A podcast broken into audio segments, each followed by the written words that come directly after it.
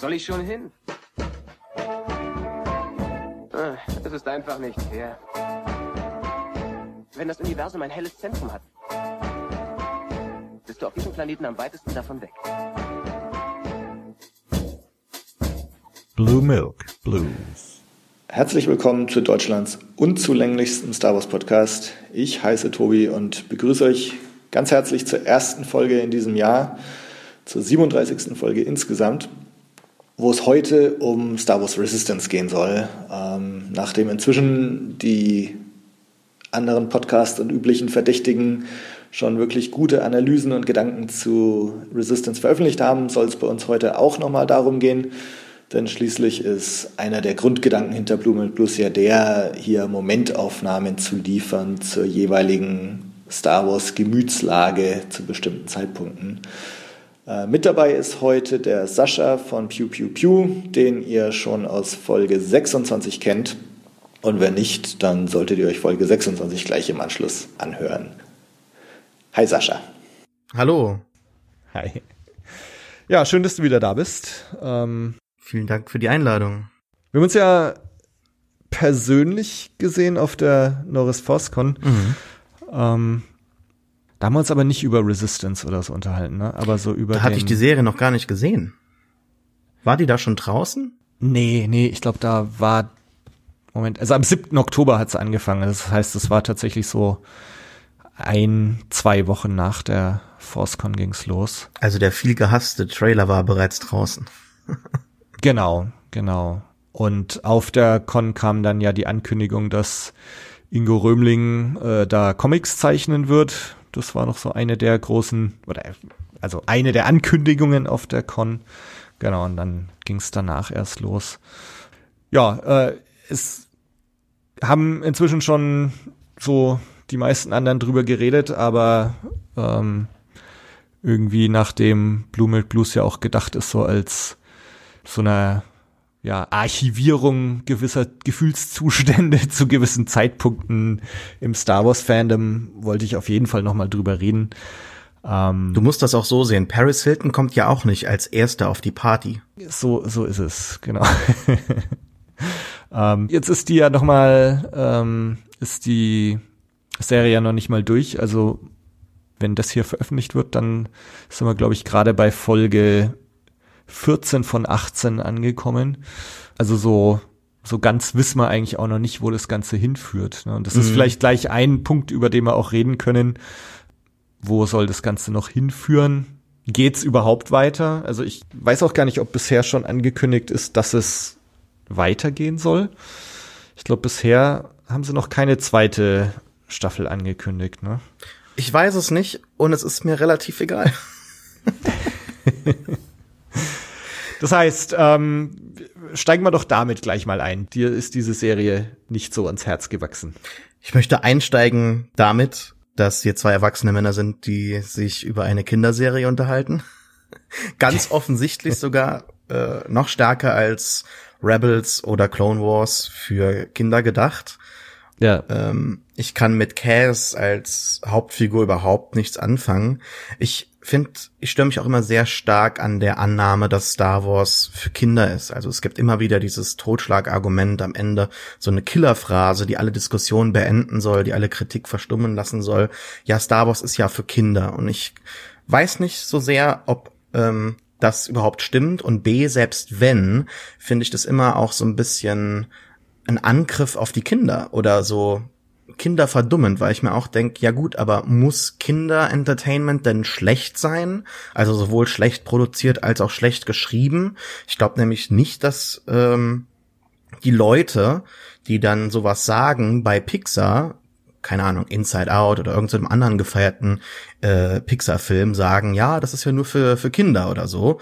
Ähm, weil da heißt es auch immer, ja, da werden sowohl jung und alt unterhalten und das sollte auch das Ziel sein für Star Wars.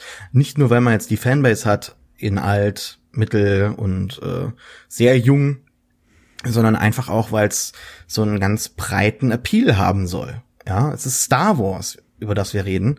Äh, ob das jetzt in jedem einzelnen Outing, ja, also ob es jetzt in jedem einzelnen äh, Serienformat, in jedem Film sein muss und so weiter. Wir bekommen ja The Mandalorian, wir bekommen die Cassian Andor Serie. Von daher wird das jetzt so aufgesplittet, ne? So die einen jungen Fans ja. bekommen das, die ganz jungen bekommen jetzt äh, wie hieß das, Galaxy of Adventures? Adventures, Was ja. ich sehr großartig fand von der Animation her, aber ich dachte mir so, ja gut, aber warum? Das ist ja verschenkt.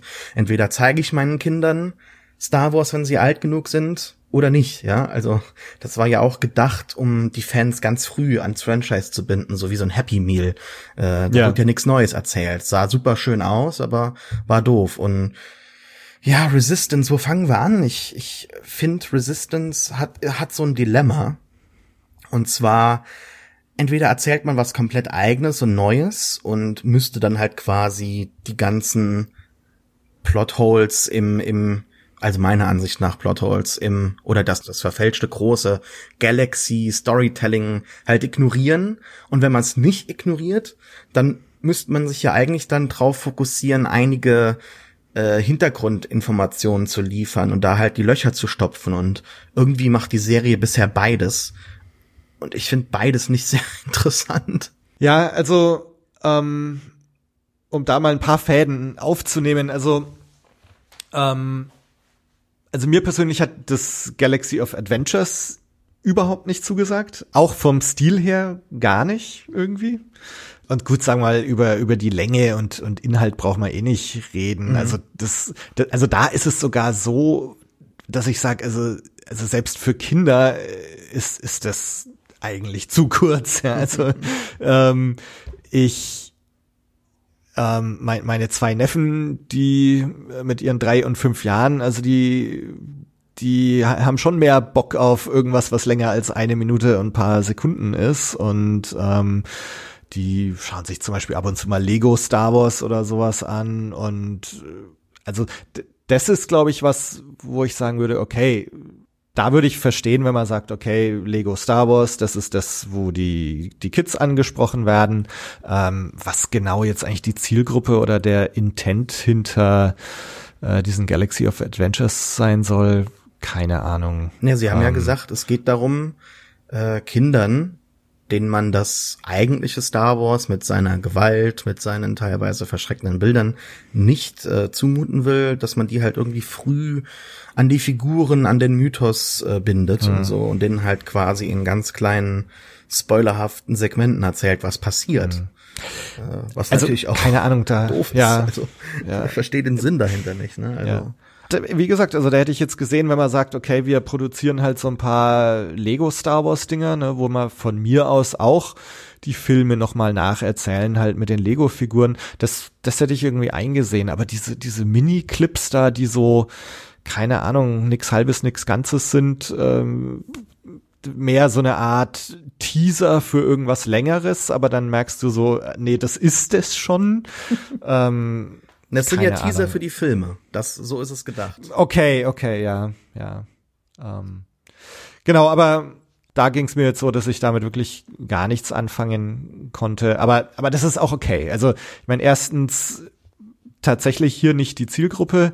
Ähm, und zweitens, ja gut, man muss natürlich auch nicht alles gut finden. Und ähm, das haben sich ja auch äh, viele Leute aufgeregt über die diese Mini-Clips zu Resistance, die über die Weihnachtspause rauskamen. Mhm. Und auch da denke ich, ja gut, mein Gott, das äh, sind halt so wirklich kleine Die ganz übersprungen, ehrlich gesagt. Ja, da hast du auch echt nichts verpasst. Also da, das ist genauso so von der Länge her, so wie diese Galaxy of Adventures Dinger. Hast halt eine Folge, wo äh, BB-8 Kaz sucht äh, und eine Folge, wo irgendein Einbrecher in die in diesen Hardware Store da von den Zweien reinkommt äh, und dann in so eine Falle reinfällt. Mhm. Ja, und und solche Dinger sind das also absolut belanglos und und ohne Konsequenzen für die große Story. Und ich habe dann so ein bisschen die YouTube-Kommentare gelesen, wo halt Leute drunter geschrieben haben, so langsam komme ich mir verarscht vor mit dem ganzen Zeug. Und naja, ja, äh, ich glaube, da muss man dann doch vielleicht mit so einem Schulterzucken rangehen und sagen, ja, das, das, dann, man braucht's ja nicht anzuschauen. Und, und genauso sehe ich es eigentlich auch mit diesen Galaxy of Adventures. Ja, ich kann es schon ein bisschen nachvollziehen, dieses Gefühl, ähm, dass man verarscht wird. äh, ich glaube nicht, dass eine Intention dahinter steckt. Also ich glaube nicht, dass Lucasfilm seine Fans verarschen möchte, aber ich glaube schon, dass dieses Gefühl der Ratlosigkeit so ein bisschen im Fandom zu spüren ist, weil man sich halt fragt, okay, warum werden denn jetzt diese Star Wars Games ähm, gecancelt? Warum ja. kommt jetzt die und die Serie? Warum fokussiert man sich jetzt hier drauf? Und man erkennt halt einfach, dass so ein übergeordneter Plan nicht existiert und auch die ähm, die Fühler, die ins Fandom ausgestreckt werden, immer sehr kurz sind und irgendwie das Falsche auch so rausziehen. Ich glaube zum Beispiel, dass Lucasfilm vielleicht auf einer Mitarbeiterebene eine Ahnung hat, wie populär die Prequels wieder geworden sind durch diese Prequel-Memes und wie sehr auch Obi-Wan als Figur einen Film verdient, na verdient ist doof, aber einen, einen Film gebrauchen könnte, der äh, sehr populär wäre. Ich glaube, dass äh, man da nicht dieses äh, Solo-Debakel wieder hätte. Und ähm, auf der Führungsebene gibt es aber weder, glaube ich, das Wissen um dieses äh, Verlangen, was genau jetzt die Star Wars Meute möchte. Wobei man das natürlich auch unterscheiden muss. Ne? Es ist ja kein homogener ähm, äh, Haufen von Leute. Aber ich glaube trotzdem, dass da das Wissen nicht so wirklich da ist. Die haben auch eine gewisse Ratlosigkeit. Deshalb wollen sie jetzt erstmal Star Wars eine gewisse Atempause geben nach Episode 9 um rauszufinden, okay, was wollen wir denn jetzt eigentlich damit machen und, und wie ist unsere zukünftige Planung.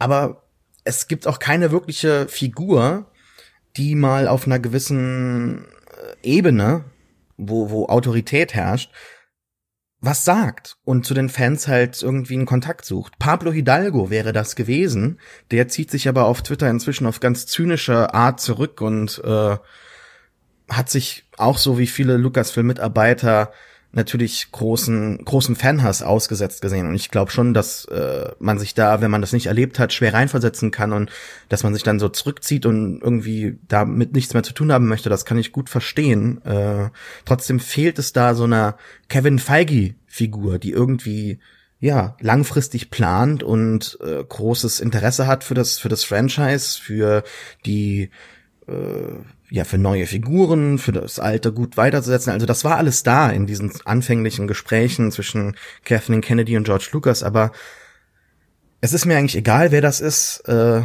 es, es fehlt einfach an so einer Figur, die halt sagt, wo es hingeht, an so einem Captain, ne? So eine Galionsfigur, die ja. halt sagt, das wird geplant, ja, und schwierig alles, sehr, sehr schwierig. Deshalb finde ich auch Resistance jetzt so einen komischen, ja, so eine, so eine komische Weiterentwicklung von, von Rebels, die, ich ich weiß es nicht, ne? Es kam sehr schnell. Ich hätte jetzt nicht gedacht, dass Resistance so schnell kommen würde. Ja. Ja, ich meine, es, es wurde ja tatsächlich, glaube ich, im, im April angekündigt. Vor dem Finale noch, ne, von Rebels, glaube ich. Ich glaube ja. Ja, also wir haben, wir haben ja so einen kurzen Jahresrückblick gemacht in der letzten Folge und äh, ich bilde mir ein, dass die Ankündigung irgendwie im April kam. Das heißt, äh, dann wirklich ein halbes Jahr später nach der Ankündigung ging es dann schon los. Ja. Krass. Ja. Ähm, also mir geht's eigentlich so, ähm, sag mal, ich kann verstehen, dass sie jetzt hier sowas wie Galaxy of Adventures machen und Zwischendrin kamen ja noch so Sachen raus, die eigentlich auch ziemlich unterm Radar geblieben sind, so diese Lego Galaxy All Stars oder wie es hieß.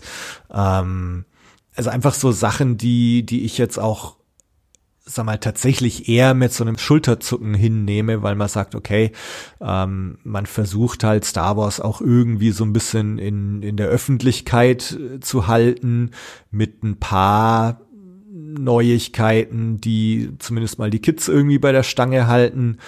Und gut, dann für, für alle anderen gibt's halt Episode 9 im Dezember und The Mandalorian. Und dann haben wir da noch ein paar Ankündigungen. Und was wollt er denn? Ist doch mehr als genug. Äh, vor 20 Jahren hast du äh, dich gefreut, wenn alle drei Jahre mal ein Film rauskam. ähm, auf der anderen Seite, genau, was du sagst, stimmt natürlich. Also ich meine, wir, wir wissen bisher ja auch überhaupt nicht, wie es nach Episode 9 weitergeht und ähm, ob es auch mit irgendwelchen Spin-offs weitergeht oder ob man sich tatsächlich erstmal so aufs Fernsehgeschäft verlegt und dann halt irgendwann kommt dann halt die neue Ryan Johnson Trilogie, wenn sie denn kommt. Ähm, genau, aber also ich weiß nicht, ich habe ich hab nach wie vor so das Gefühl, dass so diese Verschnaufpause, die sie jetzt eingelegt haben, was die Filme angeht und dieses, ja, wir wollen, wir streichen jetzt erstmal alles und wir wollen noch mal in uns gehen und uns vielleicht auf alte Tugenden besinnen und schauen, wie es weitergeht. Ähm, wir warten ja immer noch irgendwie auf das Ergebnis von diesem in sich gehen. Also ich habe, also wir haben bisher ja noch keine Anzeichen, keine Ankündigungen bekommen. So, was haben sie denn sich jetzt überlegt oder was haben sie denn jetzt so besprochen?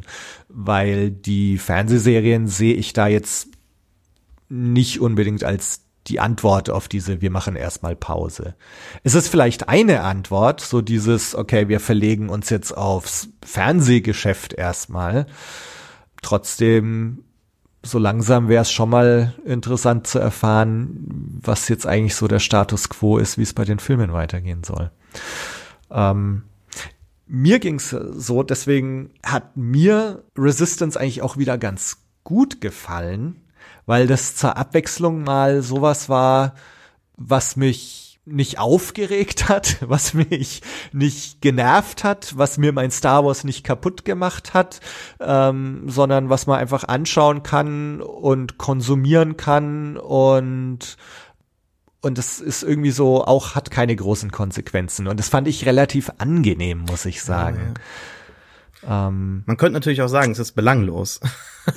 ja, also das was es durchaus so ist für einen Großteil seiner Laufzeit hm. bisher, aber äh, ja, ich ich möchte es nicht direkt ins Negative drehen. Hm.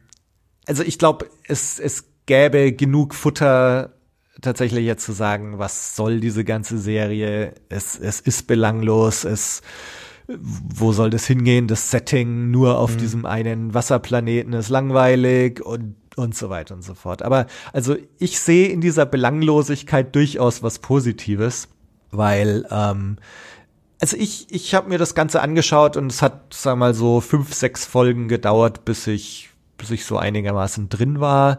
Mhm. Also ich bin auch stolz auf mich, dass ich es überstanden habe, so diese diese ersten vier Folgen. Oh, das ist ähm, schrecklich. Also ich, ich hatte mir noch so aufgeschrieben bei Folge 4, äh, das Setting geht mir auf die Nerven, das Ungenügen von Cass auch. Ähm, und also da, da habe ich mir dann gedacht, Mensch, wie oft muss er jetzt noch irgendeinen Werkzeugkasten umschmeißen ja, ja, ja. oder irgendwas fängt Feuer oder irgendwas funktioniert nicht. Und also so bei Folge 4 hat's mich ziemlich genervt.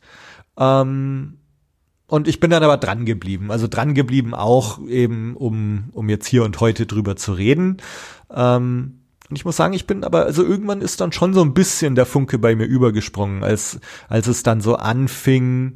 Ähm, ich glaube, diese Folge mit dem, wie hieß es, The, the Platform Classic, dieses Rennen. Hm, hm, hm, ähm, das, beziehungsweise davor haben, dann kam ja Poe Dameron nochmal, wo sie dann nochmal auf ein so ein Abenteuer gegangen sind.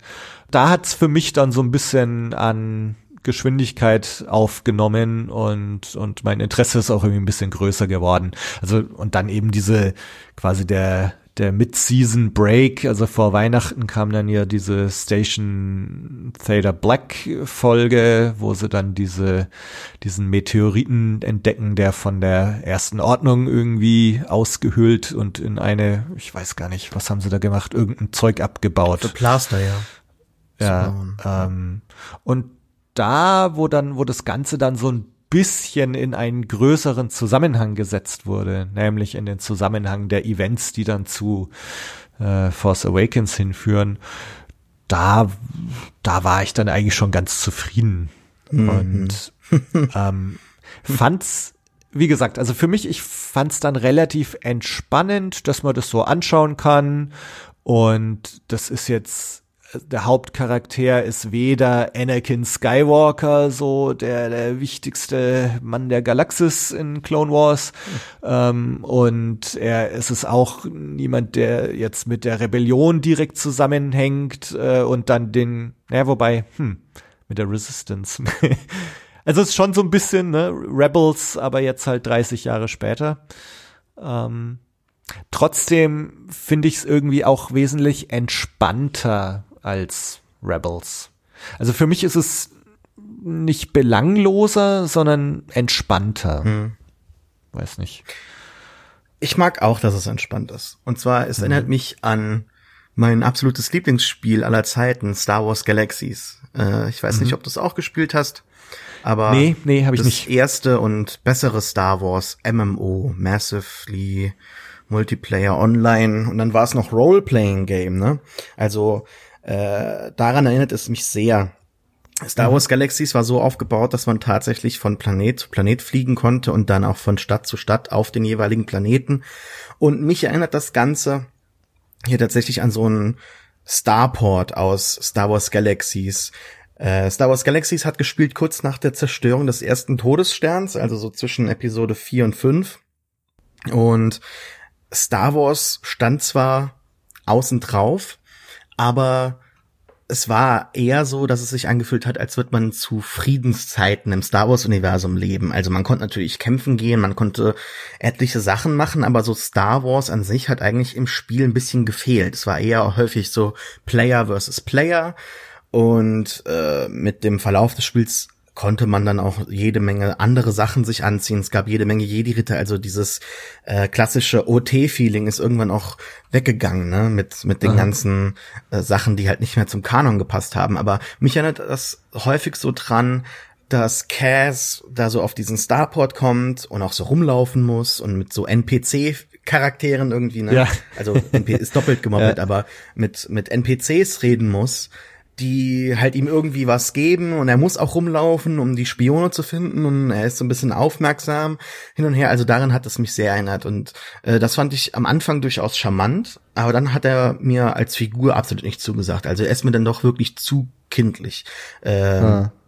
Ich, ich glaube auch, dass viele Kinder das gar nicht so lustig finden ab einem gewissen Alter. Also vielleicht wirklich Kleinkinder, okay, aber er wird natürlich wachsen, äh, er wird bisschen was von seiner Flapsigkeit natürlich verlieren, aber momentan dient diese Flapsigkeit einfach nichts. Also weder der Story noch seiner Figur noch seinem Wachstum oder so. Man befindet sich halt wirklich in so einer Zeit, wo äh, ja Frieden herrscht und man sich keine großen Sorgen machen muss. Was ich aber doch wieder irgendwie so im Konflikt sehe mit seiner Hintergrundgeschichte. Ja, er ist ja von der äh, von, der Navy. Er ist ja auf der Akademie ausgebildet worden und sollte mhm. daher auch so eine gewisse ja, Disziplin haben oder halt ein bisschen was von seiner Kindlichkeit verloren haben.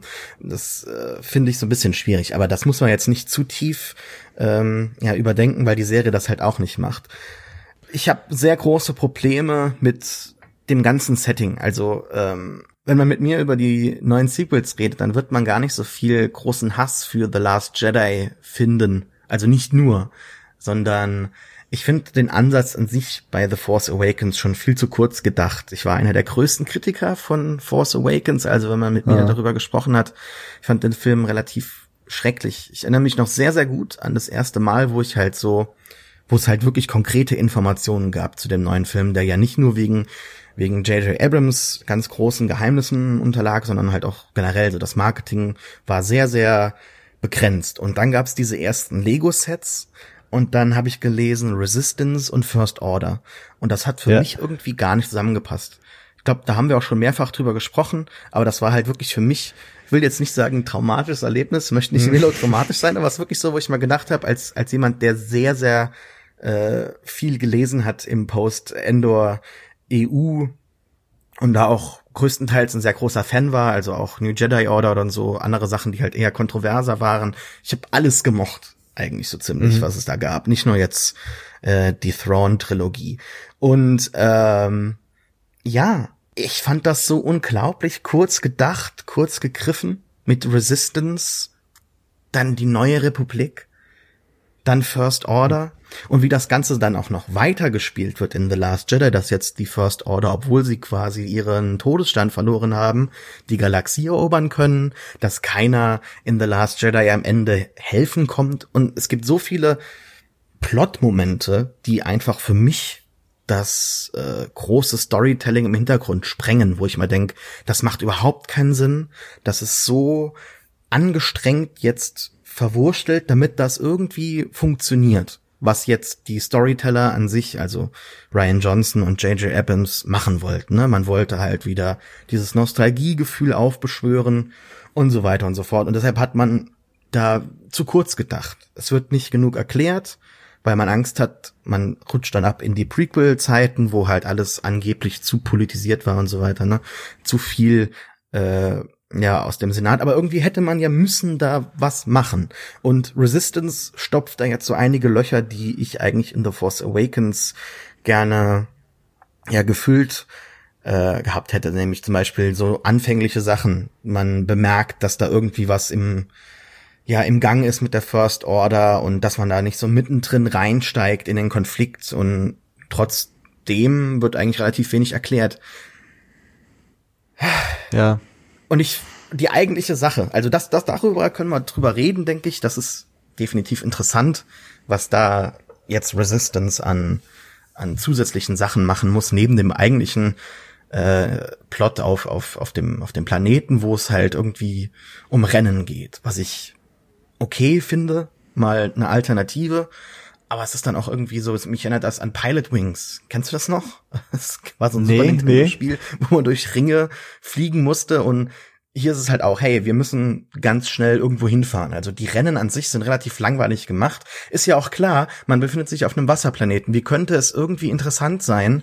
Äh, das Pod-Race-Rennen zum Beispiel, da hat man unterschiedliches Terrain gehabt oder andere Sachen, aber es ist halt auch möglichst langweilig gestaltet, weißt du? Und äh, ich sehe da irgendwie keine Anzeichen dafür, dass da mehr demnächst noch kommt, weil bald wird man sich natürlich dann halt äh, dem, dem Plot von, von Force Awakens halt stellen müssen. Und dann wird es ja. halt darum gehen, dass halt hoffentlich mal mehr von der Republik gezeigt wird, von der Re Reaktion und was jetzt passiert hin und her. Und ja, ich finde auch das Raumschiffdesign fürchterlich. Ich finde diese Kostüme sehr ja beliebig zusammengewürfelt. Ich mag das eigentlich, dass da halt anscheinend die Figuren sich aus vergangenen äh, Perioden irgendwie was zusammengewürfelt haben. Das mag ich. Aber mhm. irgendwie sieht's dann auch doof aus. Es, es hat dann irgendwie gar keine, keinen typischen Star Wars Charakter mehr. Also ich, wie so häufig finde ich mich wieder in dem Boot, dass ich sage, Star Wars ist eigentlich ein sehr, sehr abgestecktes, begrenztes Gebiet, in dem das funktionieren kann.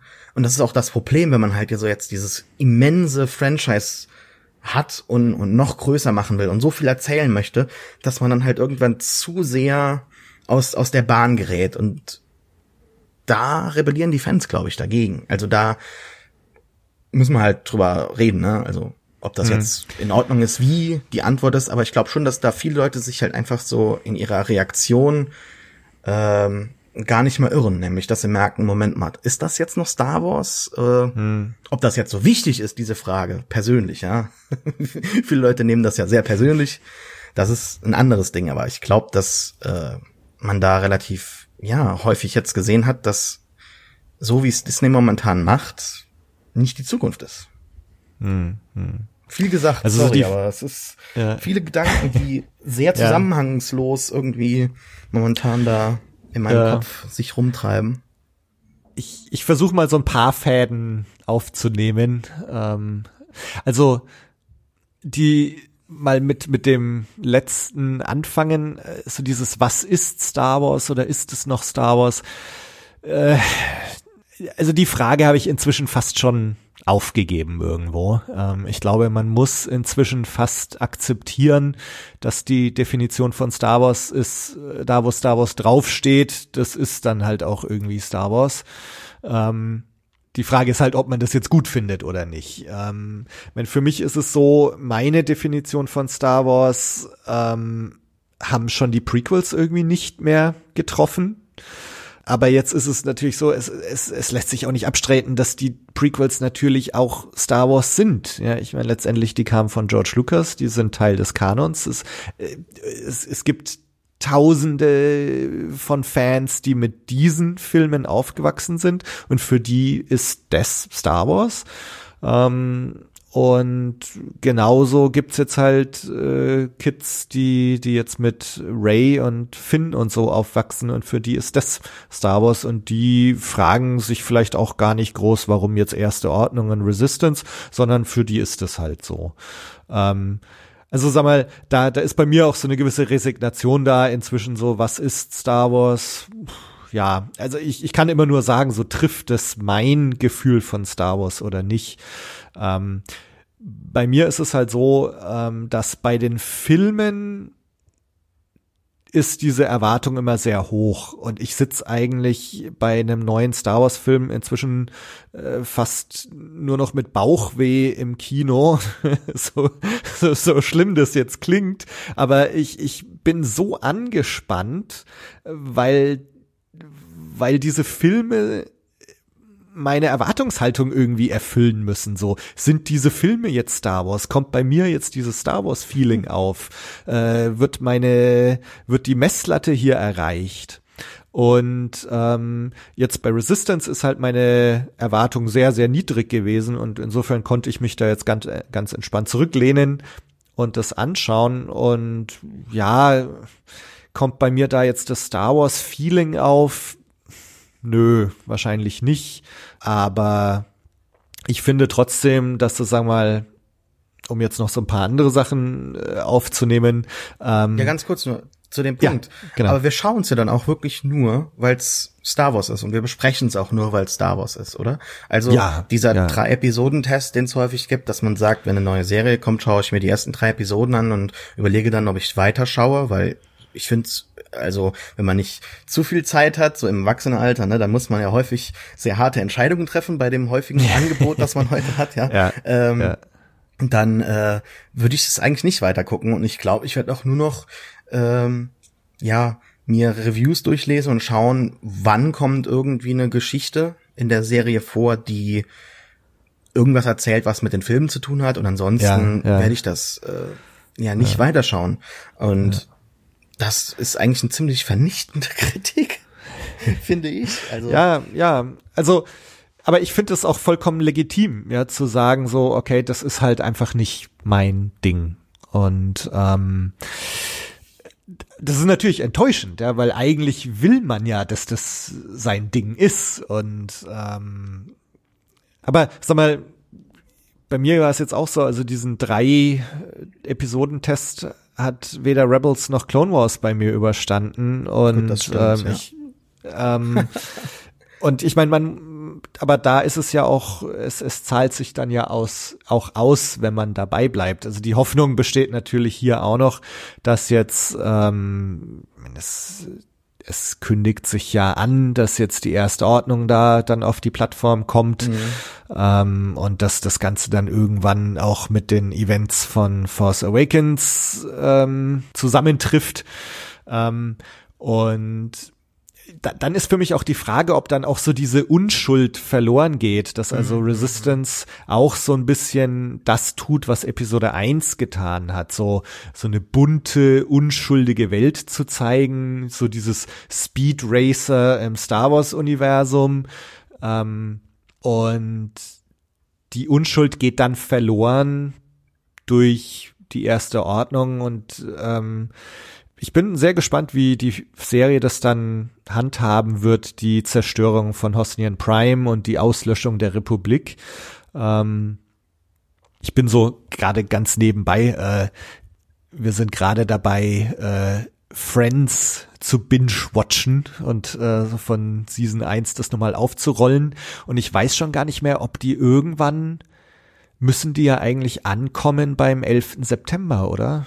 Also wo ich auch schon sehr gespannt bin, wie. Ich habe Friends nie weil gesehen. Ich mich dann, aber also krass, ich, gab's da eine Folge dazu? Ich, ja ich kann mir oder? gar nicht vorstellen, dass sie das nicht irgendwie behandeln. Äh, in irgendeiner Weise. Keine Ahnung. Also, also jedenfalls, da bin ich, also langer Bogen, ja, aber ich, ich bin im Moment sehr gespannt, wie Friends letztendlich äh, September 11th äh, handeln wird. Und genauso bin ich hier gespannt, ähm, wie Resistance äh, die Zerstörung von Hosnian Prime handeln wird und ob da dann tatsächlich so ein Punkt erreicht ist, wo in der Serie auch Schluss ist mit dem Wasserplaneten und den Racern mhm. und es geht dann hin in Richtung eher sowas wie Rebels. Ja. Das ist auch meine ähm, große Hoffnung, ja. Mhm. Ich weiß halt nur nicht, ob sich die Serie dazu eignet, das zu erzählen, weil momentan mhm. habe ich das Gefühl, jedes Mal, wenn Poe in die Serie kommt, spielt er allen, inklusive der Hauptfigur Cass, einfach die Show. Captain Phasma ist bis jetzt auch irgendwie so Fanfiction der Autoren im Rahmen der eigentlichen Sequels. Da ist ja wirklich eine große Lachnummer, muss man ja wirklich sagen. Ich fand auch ja. den Comic Phasma war auch so Fanfiction, wo sie unglaublich badass gezeichnet wird. Hier auch wieder, sie kommandiert alle Leute, sie ist fähig und kann alles und so weiter. Eine große Bedrohung, der primäre Antagonist wahrscheinlich für Cass und, und Resistance hier momentan, die Serie.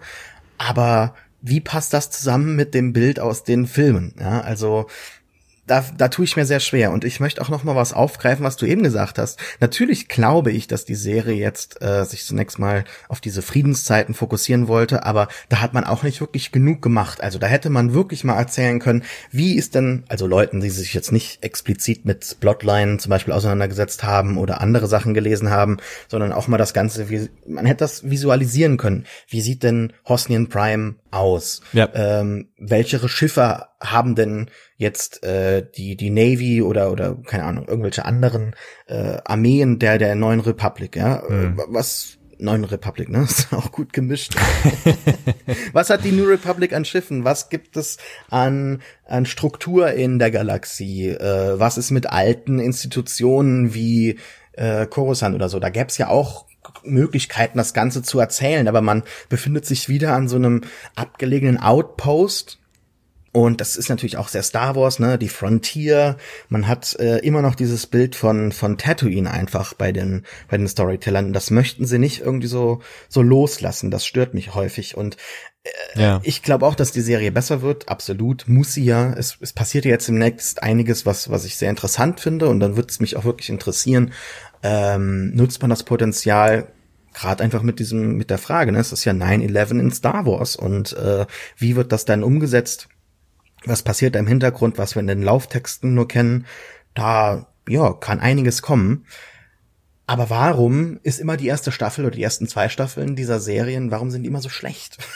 Ich verstehe es nicht so wirklich. Warum ja. brauchen diese Serien, die ja von teilweise den gleichen Leuten gemacht werden, äh, immer so eine so einen gewissen Anlauf? Und jetzt haben wir auch noch ähm, Dave Filoni, der weg ist, der das Ganze nur noch berät von außen, der jetzt mit The Mandalorian eher stärker beschäftigt ist, der ist auch weg. Also ich habe irgendwie so keine große Hoffnung momentan, dass das Ganze ja wirklich toll wird. Und auch Rebels hatte ja auch in der letzten Staffel erst wirklich an, an, an, an Qualität gewonnen, als man gesagt hat, okay, wir machen weniger Folgen und wir schauen, dass wir das Ganze plottechnisch einfach mehr und stärker verknüpfen. Und ich glaube eigentlich, dass das auch die meisten Leute wollen. Es geht gar nicht so sehr darum, dass sie ja die Animation so schrecklich finden, was jetzt nicht falsch wäre. Aber ich glaube, dass es häufig einfach darum geht, dass ja, man so 20, 22 Folgen hat und eigentlich nur sechs davon gucken muss und man sich durch den Rest irgendwie so durchquält. Und, und ich habe irgendwie keine Lust mehr dazu. Also, es gibt ja zu Clone Wars gewisse Episoden-Guides, was man sich anschauen muss, welche Arcs wichtig sind. Und ähm, ja, ich, ich pff. Aber es fühlt sich schon so ein bisschen nach Arbeit an, ne? ja. ne? so nach Hausaufgaben machen und ähm, ja, also wie gesagt, also ich finde jetzt so diese Unbeschwertheit äh, im positiven Sinne, äh, böse Zungen möchten Belanglosigkeit sagen. Ich finde das irgendwie relativ entspannend.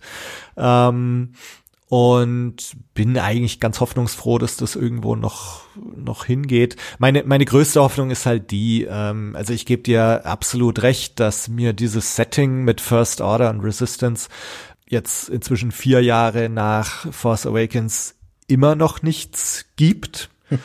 ähm, und ich habe wirklich gelesen und und versucht mir das irgendwie zurechtzulegen und dass das alles irgendwie Sinn macht und dass das irgendwie ansprechend ist und mir ist es immer noch nicht so ganz gelungen ähm, und also es ist auch so eine so eine Problematik, die in in Resistance auch irgendwie so ganz gut zu sehen ist, ne, das, also das irgendwie, es sind halt die Stormtrooper und so und das sind die Bösen und die Resistance, äh, die, die First Order soll irgendwie das Imperium so als die Hauptantagonisten ersetzen und kann das aber gar nicht. Also dieses, dieses schöne David und gegen Goliath Ding aus, aus der Originaltrilogie, äh, gibt's einfach nicht. Ähm, auf der anderen Seite, und ja, es das müsste ist umgedreht wieder, sein, ne? Eigentlich müsste ja die Republik äh, äh, Goliath sein. Aber genau, genau. da hat man ja Und- sich ja gezwungen, irgendwas zu erfinden.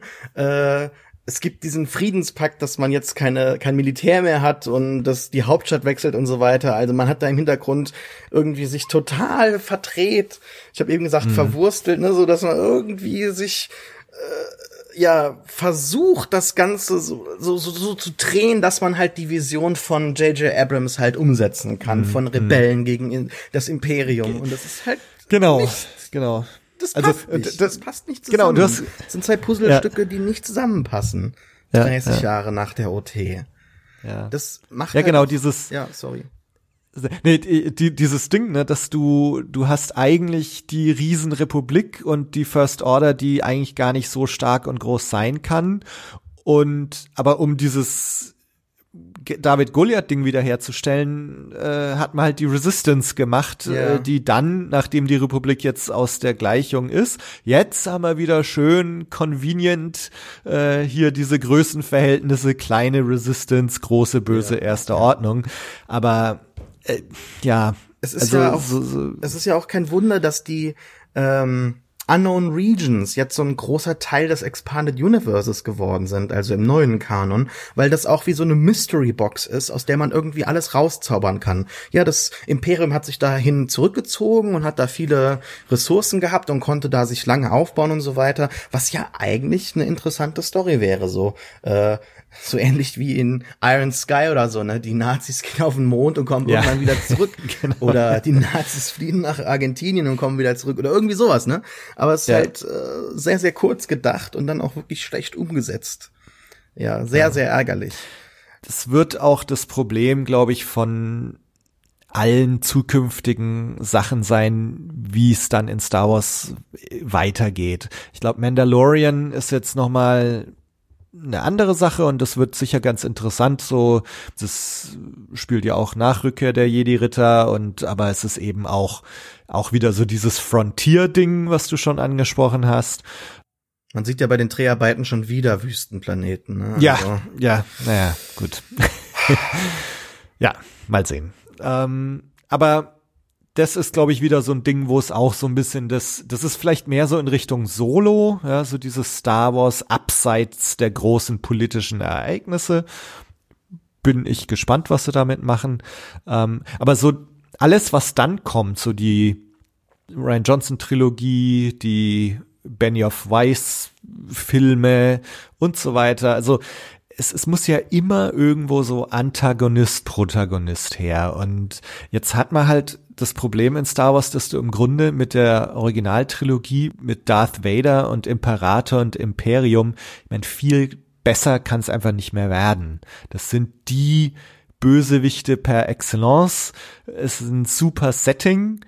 Und ich glaube, alles, was danach kam, kämpft irgendwie damit, dass man nichts Gescheites hinkriegt, um so dieses super Setting wieder herzubekommen. Und ähm, ich finde es jetzt schon ganz interessant äh, zu sagen, okay, die erste Ordnung ist jetzt auch nicht so mächtig wie das Imperium, sondern es ist halt eine paramilitärische Gruppe, die irgendwie immer stärker wird und durch einen Coup an, an die Macht kommt. Das ist eigentlich ja schon ganz interessant und auch wieder was, was so vielleicht in Star Wars noch nicht erzählt wurde.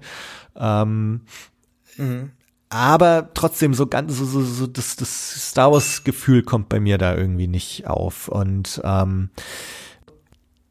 meine Hoffnung ist schon, dass, dass man jetzt ein besseres Gefühl für diese erste Ordnung bekommt. Und dass dieser Coup und die Zerstörung von Hosnian Prime, dass das hier irgendwie erzählt wird auf eine Weise, wo vielleicht sogar Force Awakens dann in einem ganz anderen Licht erscheint. Und die Chance ist natürlich auch, dann irgendwie weiter zu erzählen, diese, dieses ganz große Plothole aus Last Jedi zu füllen. Wie zum Teufel hat die erste Ordnung das geschafft, in diesen drei Minuten, die zwischen den zwei Filmen vergangen sind, auf einmal äh, die, die Galaxis in, in Griff zu haben. Ja. Ähm, ja. Und das sind so Sachen, also da, da freue ich mich auch drauf, ähm, wie das erzählt wird oder bin gespannt und hoffnungsfroh, dass das irgendwie auf eine Weise erzählt wird, die ja, die Plotholes. Ich würde jetzt sagen, never tell me the odds, aber es ist ja doch schon irgendwie sehr unwahrscheinlich, dass das in einem befriedigenden äh, Rahmen gemacht wird, weil es ist einfach so ein immenses Plothole, ähm, dass ich mir nicht vorstellen kann, dass das irgendwie annähernd sinnvoll ja vollendet wird. Es macht einfach für mich keinen Sinn. Und wir haben auch bis jetzt noch nicht wirklich viel von der First Order gesehen in der Show, mhm. was das irgendwie rechtfertigen würde. Weil man möchte ja immer zeigen, dass die Galaxis so immens groß ist und viele Geheimnisse hat und sehr mysteriös sein kann und es nur gewisse Hyperspace-Routen gibt, die durch dieses ja Labyrinth führen und so, aber trotzdem wirkt es alles immer so klein immer wieder wirkt es so klein und das Gefühl hatte ich halt hm. vorher nie. Nicht nur aufgrund ja. der Masse an Geschichten, die einfach existiert haben im Expanded Universe, sondern auch, weil das in den anderen Medien immer so präsentiert wurde, dass es ein immenses, großes Ding ist. Und im neuen Kanon ist es halt nicht so. Ja. Lass uns mal über das Design der Show reden. Ja. Ich finde es nämlich nach Rebels, was ich, also ich bin ein großer Fan von Tarkovskis ursprünglicher Clone Wars Serie. Ja, ich finde ja. das Zeichentrickformat hat dieses überstilisierte Figurendesign durchaus gut aufgefangen. Hm. Ich fand die Animation war 1A und das übersteht auch so bisschen so den Test der Zeit. Ne? Ähm, ja, ja. Ich habe das letztens noch mal gesehen, diesen Kampf um, um Coruscant, also diese große Schlacht, wo dann halt wirklich diese dreiminütigen Episoden auch so eine, ja, fast äh, Clone Wars Folge in, also die Länge so abdecken. Ne? So 20 Minuten ist das, glaube ich, gibt's auch auf YouTube, habe ich es irgendwie so ein bisschen noch mal wieder gesehen. Da habe ich wirklich gedacht, okay, doch, wenn es da jetzt was Neues gäbe, das, das wird mich sehr packen. Und ja. ähm, dass das dann so in sehr schachtelige, eckige 3D Figuren umgesetzt wurde, fand ich bei Clone Wars schon sehr befremdlich, aber es wurde dann doch eindeutig besser in den anderen Staffeln. So ab drei, vier, fünf war es schon wirklich gut. Muss, muss man wirklich sagen. Ähm, auch weil man sich einfach nicht mehr, ja, äh, weil, weil man sich der Materie mal angenommen hat und hat gesagt, hey, das ist Klonkriege, ja, und äh, bedeutet, das sollte auch ein bisschen erwachsener sein, bisschen äh, brutaler sein hm, und hm. Äh, nicht, dass das jetzt der Maßstab wäre, aber konkurrent haben sich halt auch die Figuren entwickelt, ja. Also im Prinzip alles war düsterer, alles war angemessen und es hat, es war sinnstiftend, ne? Es hat einfach sich so angefühlt, als ob das, was passiert, richtig ist. Bei Rebels fand ich dann den Schritt, die Figuren anders aussehen zu lassen, eigentlich interessant. Man wollte sich ja an den ursprünglichen äh, Konzeptzeichnungen von äh, McCrory orientieren. Ja. Das passt auch. In den totalen, in den Großaufnahmen finde ich nach wie vor die Serie äußerst hübsch. Also durch und durch aus, auch ähm, ab Staffel 1. Aber die Figuren sind sehr schrecklich und ich finde bei Resistance mit diesem Anime äh, Cell Shading Style ist es eigentlich noch schlimmer geworden. Ich finde, es sieht sehr sehr billig aus. Die Kleidung bewegt sich nicht, dadurch sehen die Figuren, also nicht nur vom Design der Figuren, sondern auch die Kleidung bewegt sich nicht. Es sieht alles aus wie eine Actionfigur, bereit von der Leinwand oder vom vom vom Bildschirm quasi mit der Hand weggenommen zu werden, um damit zu spielen. Was natürlich bei einer Kinderserie in Ordnung ist, war schon immer mhm. das Ziel, Merchandise zu verkaufen durch Star Wars in Ordnung. Ähm, Aber naja, ich, ich finde, da geht mehr. Und man, man erkennt auch sehr leblose Augen, die Details sind äh, ja sehr ausgewaschen und man man erkennt, also ich finde, die Großaufnahmen funktionieren, weil man wenig Details erkennen kann, die einem das Ganze nicht ruinieren können. Äh, man, die Gesichter haben zu wenige dieser äh, ja, Details, sodass sie halt eben durch dieses Cell Shading in gewissen Belichtungsmomenten einfach unglaublich, ja, ausdruckslos erscheinen. Und bis auf jetzt das, das Racing, bis auf äh, die Schlachten im Weltall, ist es wirklich schwer zu ertragen, gerade wenn man jetzt noch mal gesehen hat, was im Animationsbereich auch möglich ist, abseits von von Disney Pixar, also jetzt mit Spider-Verse oder sonst was. Und Star Wars sollte eigentlich dieses Budget besitzen. Aber beim Animationsbereich, weil man eben sagt, okay, da fokussieren wir uns eben auf die jüngere Zielgruppe, wird eindeutig gespart. Sowohl Galaxy of Adventures als auch, äh, wie hieß das andere, Forces of Destiny. Das ist Hm, ja, ja. unglaublich schlecht gemacht. Man könnte natürlich sagen, okay, das ist ein, äh, ist ein Stil, den man halt umsetzt, in Ordnung von mir aus. Äh, ich möchte auch jetzt die Künste nicht persönlich äh, jetzt angreifen, ne? also darum soll es nicht gehen, dass halt das Ganze, wie es gemacht ist, äh, schlecht ist, sondern einfach so, wenn ich mir denke, es geht um Star Wars, muss in diesem Stil eine Star Wars Geschichte erzählt werden oder gäbe es da eventuell ein größeres Budget, um ja mehr zu machen? Also da, stö da stoße ich mich irgendwie dran und das da tue ich mir sehr schwer. Also ich habe keinen großen Referenzpunkt, ähm, dass ich jetzt sagen könnte, ich äh, schaue wahnsinnig viel Anime und äh, Ich kenne auch mich da nicht. gut Ich aus auch und habe äh, irgendwelche Vergleichsserien, die mir gleich einfallen würden.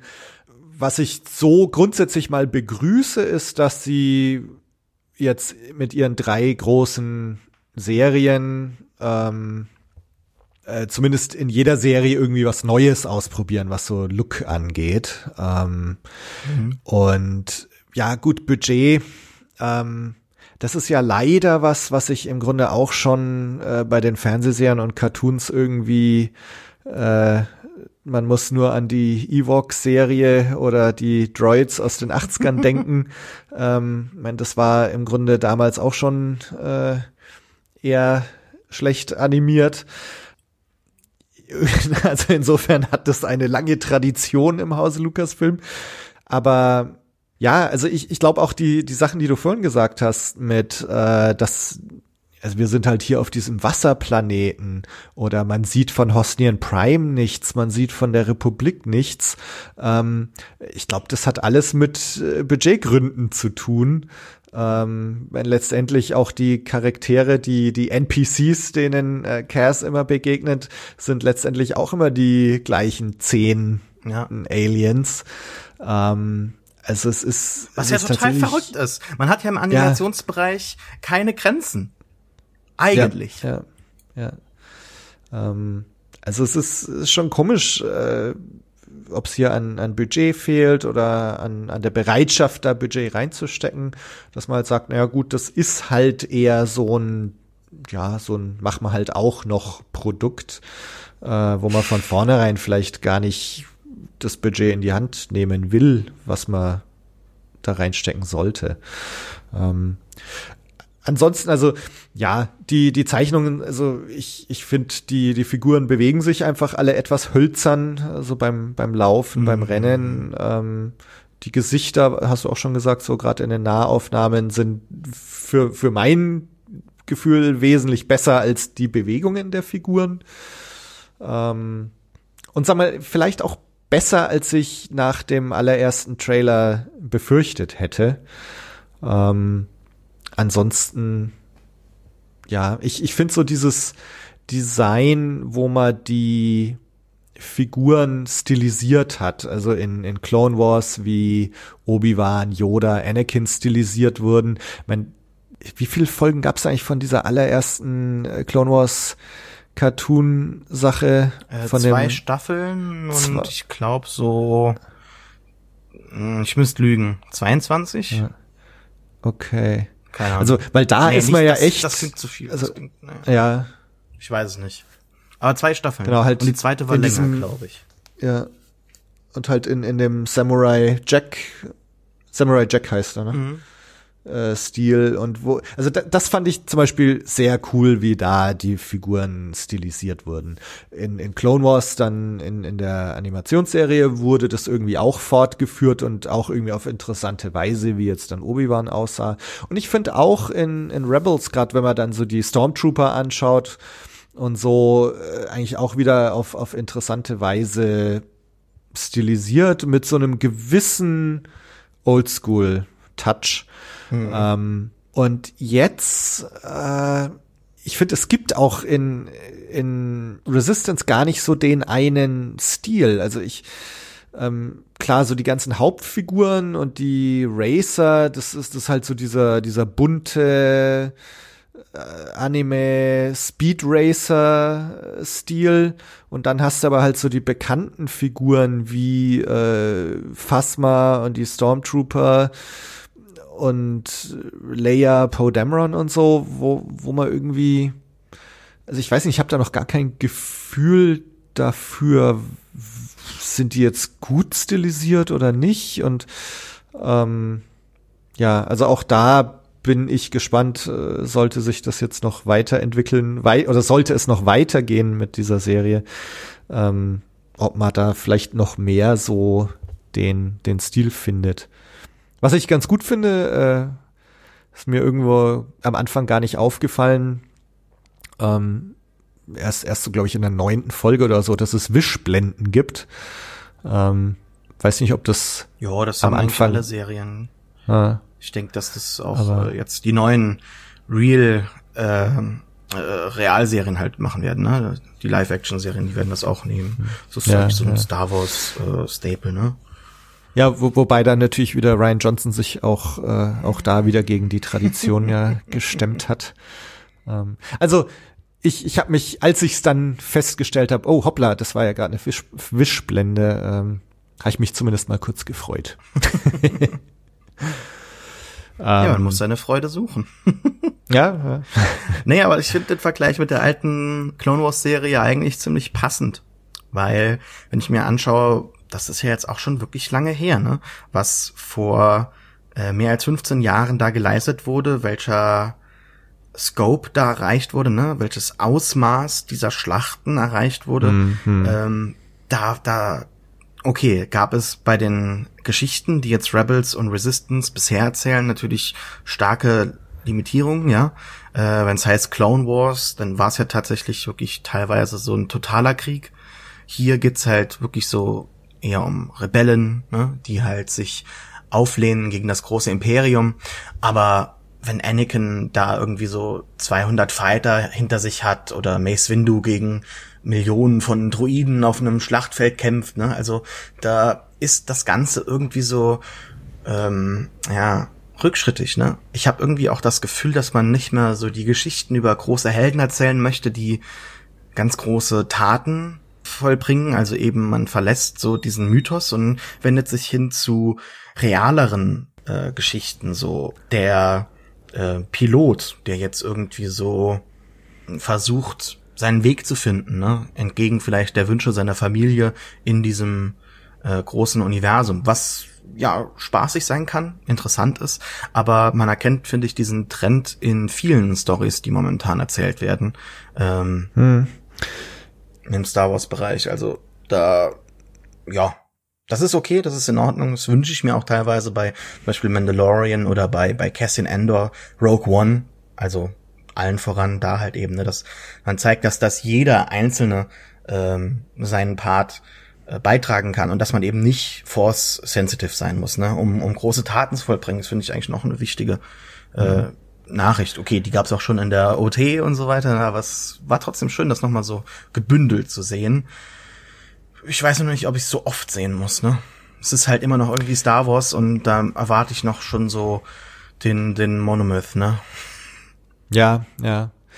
Ich meine, das war ja auch eins der Dinge, wo ähm, so nach dem ersten Aufschrei nach Last Jedi, dann kamen ja Leute, die gesagt haben, oh, das ist so das äh, Star Wars for the People, ja, also so, dass mhm. du halt mhm.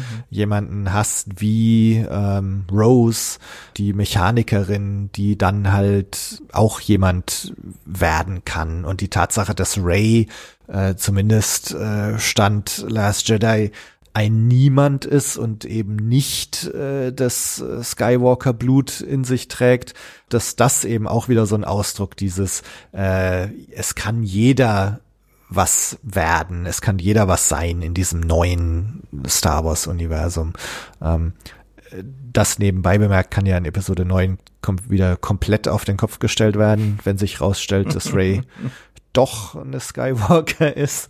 Ähm, aber genau, also ähm, das ist zumindest was, was, wo man jetzt vielleicht sagen könnte, dass sich das hier auch fortsetzt mit Cass und Konsorten. Ich finde das auch wieder ganz begrüßenswert. Also ich bin froh, dass jetzt Cass nicht auch wieder zum Jedi werden muss und mit Lichtschwertern kämpft und so weiter, sondern dass, dass er halt tatsächlich, er ist dieser äh, Goofball und ähm, ist halt ein Pilot und muss jetzt nicht mit der Macht vertraut werden und so. Also ähm, finde ich persönlich ganz gut und, und trägt für mich auch vielleicht dazu bei, zu diesem so, ja, man kann sich zurücklehnen und schaut das Ding einfach an und es ist so ein bisschen das Star Wars abseits der großen Geschehnisse und Star Wars abseits der großen Jedi und Sith Mythen. Im Moment zumindest. Also es ist äh, wahrscheinlich wird es unvermeidbar sein, dass sich jetzt so die großen Entwicklungen der Galaxis doch auch sehr niederschlagen auf diese Serie. Aber im Moment ist es halt so das Star Wars abseits von all diesen Dingen. Ja. Was sich natürlich auch fortsetzt hier in Resistance, ist so diese ähm, Tatsache, dass Minderheiten mehr und mehr repräsentiert sind in Star Wars oder dass das irgendwie der neue Status quo in allen Star Wars Veröffentlichungen ist. Also finde ich halt wieder auffällig, ne? Du hast jetzt hier einen quasi Asian American Hauptcharakter. Ähm, du hast ähm, mit Tam, seiner Mechanikerin, Kollegen, ich weiß gar nicht, es, es spricht die mit einem südafrikanischen Akzent oder ich weiß was soll mehr, das sein? Aber auch, es ist ähm, auf jeden ähm, Fall ein Akzent, ja. Genau, und oder du hast die Sonara, also diese, diese Piratenbraut. Stimmt, die gibt's ja ähm, auch noch die, die so ein Middle Eastern Accent ja, ja, ja. hat. Ähm. Mag ich eigentlich, mag ich eigentlich, dass es auch so mal Stories über Piraten gibt, also sowas ganz Alltägliches, ne? So im Star Wars Universum. Äh, waren schöne Abwechslung in den Anfangsfolgen. Und das finde ich halt auch sehr auffällig wieder in, in dieser Serie, dass auch hier wieder diese Entwicklung irgendwie fortgesetzt wird, für mehr Repräsentation zu sorgen. Mhm. Ähm, ist sicher auch ein, ein Zeitgeist. Ja. Ähm, also wenn, wenn du jetzt sagst, vielleicht ist, ist so ein gewisser Zeitgeist auch ähm, in äh, was hattest du jetzt gerade gesagt? Äh, so die Oh jetzt stehe ich gerade total auf dem Schlauch. Ich weiß auch nicht, was ich gesagt habe. Also du hattest doch gesagt, es ist, ist so ein Trend auch zu sehen. Ne? Also ja, ja. Im äh, der ja durch durch Rose mehr als alle anderen Figuren jemals verkörpert wurde, ne? Weil genau. Es ging ja um genau. Ryan Johnson äh, um Ryan Johnsons Idee, eine Figur reinzubringen, die nicht in Star Wars reingehört. Oder so hat das er, glaube ja, ich, erzählt. Ja. Ne? Also das ja. ist äh, ja so ein Fangirl quasi ist. So, hey, das könnte, das könntest du sein. Und ja. ja. Also da ist sicher so eine Art Zeitgeist zu spüren mhm. in diesem The People's Star Wars. Ähm, und, und in dieser Repräsentation von Minderheiten sicher ganz genauso. Ich habe ich hab jetzt auch überhaupt nicht irgendwie mitverfolgt, wie so der Mob sich auf Resistance stürzt. Ähm, es ging eigentlich. Ich habe mir ein paar Videos mh. vorher angesehen, ähm, was andere Leute so sagen. Bin natürlich jetzt nicht so wirklich in die absoluten äh, Kanäle, in die Abgründe vorgedrungen, aber ich fand die Sachen, die ich gesehen habe, eigentlich doch schon sehr ausgeglichen und balanciert, genau wie wir jetzt immer sagen. Ne? Also es ist jetzt nicht das Ende der Welt und es gibt auch positive mhm. Aspekte mhm. an der Serie, aber insgesamt ist es doch bisher relativ belanglos. Und wir müssen uns auch immer wieder zu Gemüte rufen, wir machen halt diesen Podcast gerade mal nach zehn Episoden. Wenn wir das jetzt bei Clone Wars, wenn ja. wir das bei den anderen Serien gemacht hätten, dann wären wir auch ähnlich kritisch gewesen. Von daher hoffe ich mal, dass wir uns in vier Jahren nochmal zusammenfinden und sagen, ja, Resistance war eigentlich doch schon ziemlich gut und hat eben die Sequels äh, ja angehoben und und verbessert und und dichter gemacht und äh, die Figuren haben uns auch gut gefallen. Das ist ja immer so dieses Problem. Ich glaube, dass häufig Star Wars Fans als diese hasserfüllten Menschen wahrgenommen werden in letzter Zeit. Äh, ich denke, dass viele Fans, ich denke, ich denke viel anscheinend. also es gibt ja ähm, durchaus Leute, die einfach hasserfüllt sind. Punkt. Man muss ja jetzt nicht irgendwie was verschweigen oder was verbergen. Also die Leute gibt es auf jeden Fall. Aber ich meine behaupten zu können, dass ich jetzt mit genug Leuten gesprochen habe, dass ich das auf Cons auch häufig gesehen habe. Leute wollen Star Wars lieben. Ja, niemand äh, der jetzt auf eine Con geht, der irgendwie Star Wars überall verfolgt oder so weiter, schon seit Jahren möchte den neuen Star Wars Film hassen. Jeder möchte einen neuen Film haben, der das, das Fanherz höher schlagen lässt. Äh, ich glaube, dass sich da sehr viele Leute jetzt auch allgemein durch den Zeitgeist so drauf, ja, geworfen haben, ne, so drangehängt haben, die sich auch bei anderen Serien dran dranhängen, ob das jetzt Star Trek ist oder Teen Titans oder welche anderen Sachen jetzt in letzter Zeit immer wieder Kontroversen äh, ja hervorgebracht haben aus diesen halt Gründen. Ne? Es ist immer wieder so diese diese diese 4chan Poll Police, ne, so diese äh, mhm. Leute, die halt sagen, ja, das das geht mir zu weit, not in my Star Wars oder äh, ja, die halt sich immer wieder gegen progressive ja Darstellungen oder Repräsentationen von POC, ne, irgendwie wehren und das muss man einfach trennen von ja, von, von normaler ja. Kritik, wie wir sie jetzt halt heute haben. Ja, ich meine, das ist, ist ein Thema, was jetzt wir zwei haben uns äh, da auf der ForceCon schon, Norris ForceCon schon drüber unterhalten, ähm, uns auch so in, in den letzten Folgen bei, bei Blue Blues öfters mal zur Sprache gekommen, das viel zitierte Toxic Fandom. Ähm, es hatte auch ein, ein Hörer nach der vorletzten Folge gefragt, der Oliver, ähm, wo eigentlich die Grenze zwischen berechtigter Kritik und Toxic Fandom liegt. Mhm. Und ähm, ich meine, das ist ein bisschen das, was du auch gerade ansprichst, ne? ähm, dass es hier gewisse äh, Leute gibt, die übers Ziel hinausschießen oder wo das Ganze tatsächlich dann toxic wird. Ähm, das ist ja völlig klar und ähm, und er war verwirrt, wo er die Grenze ziehen soll. Also er hatte einfach die, die Frage gestellt, wo zieht ihr die Grenze zwischen berechtigter Kritik und Toxic Fandom? Ähm, er hat aber nicht man, selber gesagt, wo er sie zieht, oder wie? Nee, nee. Hm. Also er hatte nur dann gesagt, dass das für ihn so sein Star Wars Fandom inzwischen ähm, die, die Höhen nicht mehr so hoch sind und die Tiefen dafür tiefer. ähm, Hallo Oliver. Ähm, ich mag dich. also ähm, ich, ich glaube aber, das ist einfach auch so ein Gefühl, mit dem, mit dem viele zu kämpfen haben. Ne? Und, und ich habe ja, er hatte das auf die Folge, auf die vorletzte Folge hingeschrieben, ähm, wo so ein bisschen eine Leitfrage der Folge auch war, macht Star Wars eigentlich noch Spaß? Ähm, da wir haben wir vorhin, uns ja auch drüber unterhalten eigentlich ja, in dem letzten ja. Podcast, den wir gemacht haben. Ne? Wohin geht Star Wars, ja. Genau. Ähm, ja, und ich, vorhin haben wir gesagt, es fühlt sich teilweise ein bisschen nach Arbeit an, ne? So, mhm. man muss sich hier jetzt durchackern und so. Ähm, aber letztendlich, wir lieben Star Wars und wir wollen es lieben und, und im Grunde will man jeden neuen Output auch, auch lieben und teilweise ist das wirklich harte Arbeit, dahin zu kommen.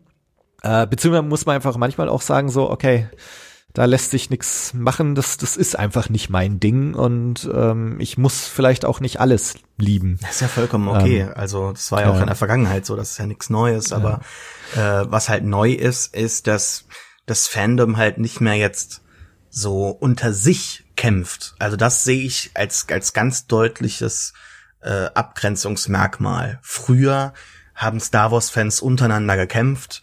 Sind die Prequels gut? Sind die Prequels schlecht? Was an den Prequels kann man retten? Was kann man in die Tonne werfen und so weiter und so fort. Ja, das waren wirklich auch im Internet abgesteckte, abgegrenzte Kämpfe in Foren, ähm, vor YouTube, vor anderen Sachen. Ja, also die Leute, die die Kritik geäußert haben, waren nicht so wirklich die die Creators, ne? Die waren nicht so, die hatten keine großen Subscriber-Zahlen, die hatten nicht direkt so einen Zugang zu einer ganz großen Masse an Leuten, wo auch ein großer ja, wo es so, so eine große Schnittmenge mit dem Mainstream gab, ja, wenn heute so ein Star Wars Video relativ erfolgreich ist innerhalb dieser Follower schafft, dann wird's auch vorgeschlagen für andere Leute, ne, dann kommen die Algorithmen mit ins Spiel und dann kommt das so stärker in den Mainstream als vorher. Ich finde aber trotzdem, dass ja man da deutlich abgrenzen muss. Früher gab's ja keine, da gab's halt die Diskussion, ist ist Jar Jar Binks eine schlechte Figur, ja, oder ähm, ja, ist George Lucas äh, ein, ein verrückter, schlechter Regisseur oder so. Ja. Wer kann ihn ja. bändigen? Wer kann ihm das Drehbuch besser schreiben? Und heute geht's ja. halt um so diese, diese zeitgeistige Diskussion, die irgendwie seit 2014 an, andauert, ne, um, um, äh, ja, um, um People of Color, um Representation, um Political Correctness, also diese ganzen Twitter-Schlagwörter. Und ich glaube eigentlich, dass die meisten Leute froh wären, das wäre raus aus Star Wars. Nicht, dass jetzt ähm, die, die äh, Representation nicht gegeben ist oder dass die äh, Schauspieler irgendwie alle weiß sein müssten, ne? um Gottes Willen, sondern dass halt die, die äh, Sachen auf einem Plot-Level nicht so da wären. Ja, und ähm, das Ganze ist dann teilweise wirklich so übers Ziel hinausgeschossen bei The Last Jedi, finde ich. Äh, Ob es jetzt um die Darstellung von ähm, von Laura Derns Figur ging, um Holdo und ihre Konflikt mit halt Poe oder andere Aspekte innerhalb der Serie, ja, mit Rose und so weiter, mhm. mit mit äh, vielen anderen Aspekten, die wir jetzt nicht alle nochmal durchkauen müssen. Ähm, ich finde es alles auch okay, wenn man sich dran stößt, wenn man da nicht mit klarkommt. Nur das grenzt, ich, ich denke einfach, es gibt da Leute, die, die haben einen Hass, die haben Probleme in ihrem Leben, die wollen auch äh, aktiv dann Leute online, weil es auch die Möglichkeit gibt. Ich meine, früher konntest du ja nicht George Lucas auf Twitter anschreiben, sagen, hey, du hast meine Kindheit ruiniert mit deinem scheiß Star Wars Film, äh, geh sterben oder so. Und heute geht das halt, ja. Du kannst ja, halt ja. bei Ryan Johnson hingehen und er wird das wahrscheinlich lesen und dich blocken oder so, aber du hast halt so diese Nähe zu den Leuten, die das machen und äh, die Nähe wird natürlich auch vorgeschlagen von den Produzenten, die halt sagen, ja, äh, ähm, wir casten keine Schauspieler mehr unter einer gewissen Followerschaft oder so weiter. Oder wenn du jetzt aktiv bist, solltest du auf die Cons gehen und solltest das machen und so weiter und so fort. Ne? Das ist, es wird ja auch forciert, diese Beziehung mit den Fans. Und die ist eigentlich auch eigentlich, ich denke, positiv besetzt, größtenteils. Mhm. Also ich habe jetzt auf der Norris Force Con keine negativen Punkte gesehen. Es ist natürlich jetzt ein sehr begrenzter Pool gewesen, ist klar, ne? Aber es gibt da online einfach diese Leute, die sich an alles dran klammern, die rassistisch sind, die, äh, keine Ahnung, Incels sind oder was auch immer man da jetzt so an neuen Begriffen dran klatschen möchte. Und die, ja, ich sag nicht, dass man die ignorieren sollte, aber man, man müsste vielleicht einfach akzeptieren, dass das Internet jetzt so ist, dass das Internet schlecht ist und sich vielleicht nicht davon so beirren lassen oder das Ganze nicht dann halt so möglich machen, dass man halt eben sagt, äh, ja, das ist halt auch die Frage, ne? Jetzt denke ich mal gerade, ja, wie, wie schafft man das, dass es nicht mehr möglich ist? Es ist halt schwierig, ja. ne? Also ich glaube, diese, diese Alternativlosigkeit, diese Aussichtslosigkeit momentan, das ist das, was mich auch beim Internetnutzen selber jetzt so oft stört, wo ich mal denke, naja, eigentlich würde ich gern nicht mal auf Facebook sein, aber wie, wie, wie kann ich denn dann die Leute die paar tausend, die bei meinem Blog lesen, über neue Sachen informieren oder so, ne? Also man mhm. ist irgendwie so an die Strukturen des Internets gebunden und ja. das ruiniert sehr viel von dem Spaß, den man haben könnte oder den man früher hatte. Also mir haben Fandiskussionen früher großen Spaß gemacht, auch wenn es halt manchmal heftig zuging oder so, aber es ja, es war halt irgendwie nicht so real. Ja. Wenn das Sinn ja. macht. Ja, ich diskutiere seit seit ich denken kann über Star Wars, also so so halbwegs, ja. Und ähm, oder zumindest, äh, sag mal, drei Viertel meines Lebens äh, spreche ich über Star Wars. Also mit meinem Bruder haben wir uns, bevor die Prequels überhaupt rauskamen, ähm, drüber unterhalten, was für Planeten da jetzt noch vorkommen könnten. Und ähm, dann weiß ich noch, habe ich mich äh, 99, als wir dann Episode 1 gesehen hatten, ging es dann drum, äh, dass dass ein Freund von mir gesagt hat, die reden alle so komisch, so so so gestochen und äh, das überhaupt, das ist alles nicht Star Wars und so. Und damals habe ich dann Episode 1 noch ziemlich dagegen verteidigt und ähm, ja, und also das heißt auch so hitzige Diskussionen und kontroverse Diskussionen sind im Grunde schon immer da gewesen. Man hat sie halt irgendwie im Freundeskreis geführt äh, und nicht halt in aller Öffentlichkeit mit irgendwelchen Leuten, die total aggro sind und äh, wo sich alle anonym hinter irgendwelchen äh, Avatars und Usernames äh, verbergen können. Ähm, und ich, ich bevorzuge nach wie vor mit Leuten einfach drüber zu reden. Ja, also jetzt auch im, im Podcast, äh, dass man sich nicht anonym schreibt, sondern dass man drüber redet und drüber diskutiert. Und äh, ich habe jetzt auch kein Problem damit, Andersdenkende äh, einzuladen und die, die mit mir überhaupt nicht übereinstimmen, was jetzt die Einschätzung von, keine Ahnung, Prequels, Sequels und, und was weiß ich angeht. Ähm, ich, ich finde die Frage so, was ist noch berechtigte Kritik und wo fängt's an, toxic zu werden, finde ich schon eine interessante Frage, weil so, ich meine, klar, wir, ich denk mal jetzt Leute, die äh, Kelly Mary Tran rassistisch beleidigen mhm. oder Leute, die Ryan Johnson Morddrohungen auf Twitter schicken, dass das irgendwo toxic ist oder dass das übers Ziel hinausschießt. Ich glaube, da brauchen wir uns nicht drüber unterhalten. Mhm. Und dass das auf jeden Fall diese Toxic-Seite ist, ist klar. Ähm, berechtigte ja. Kritik. Ja, sorry. Nee, ich wollte sagen, vielleicht geht's auch so ein bisschen um die Verbissenheit der Kritik häufig. Mhm. Vielleicht meint er das? Also ich finde, ich finde ganz interessant sind so, sind so diese, Grauzonen, die vielleicht so auf beide Seiten fallen könnten. Ne? Also ich denke, zum einen ist natürlich so, dass die persönliche Meinung immer noch das sehr beeinflusst. Wenn jetzt jemand ähm, sagt, der Film ist scheiße und du findest den Film auch scheiße, dann kannst du vielleicht noch eher akzeptieren, was er jetzt zu sagen hat. Mhm. Also ich, ich denke jetzt zum Beispiel, ähm, hast du mal diese Doku gesehen, uh, The People vs. George Lucas? Natürlich. Ja, genau. Und da ähm, mein, hast du ja ganz viele Prequel-Hater und du hast diesen einen Typen, der dieses äh, George Lucas killed my oder raped my childhood äh, Lied singt. Die sehen auch ähm, genauso aus wie die Leute, von denen man das erwarten würde, die sowas singen. Also ja. no offense to anyone out there, ne? Aber Aber das ist, das ist genau das Ding. Also ich meine, wenn du jetzt selber dich zu den äh, Prequel-Hatern zählst, dann hörst du, dass George Lucas äh, raped my childhood und ja, haha, lustig. Irgendwie hat er ja recht äh, und so, ne? Und dann, dann ist das vielleicht nicht toxic. Wenn du jetzt aber sagst, äh, wieso, ich finde die Prequels sau geil, äh, dann könnte dieser Typ mit seinem Lied schon so ein bisschen in die Toxic-Richtung äh, neigen. Mhm. So zum einen oder oder das andere, ich finde auch die Red Letter Media äh, Mr. Plunkett Dinger einen ganz interessanten Fall, ne? Weil ich meine, für viele, glaube ich, waren die Plunkett Reviews Plinkett. echt so ein äh, Plinkett. Was habe ich gesagt? Plunkett. Mhm.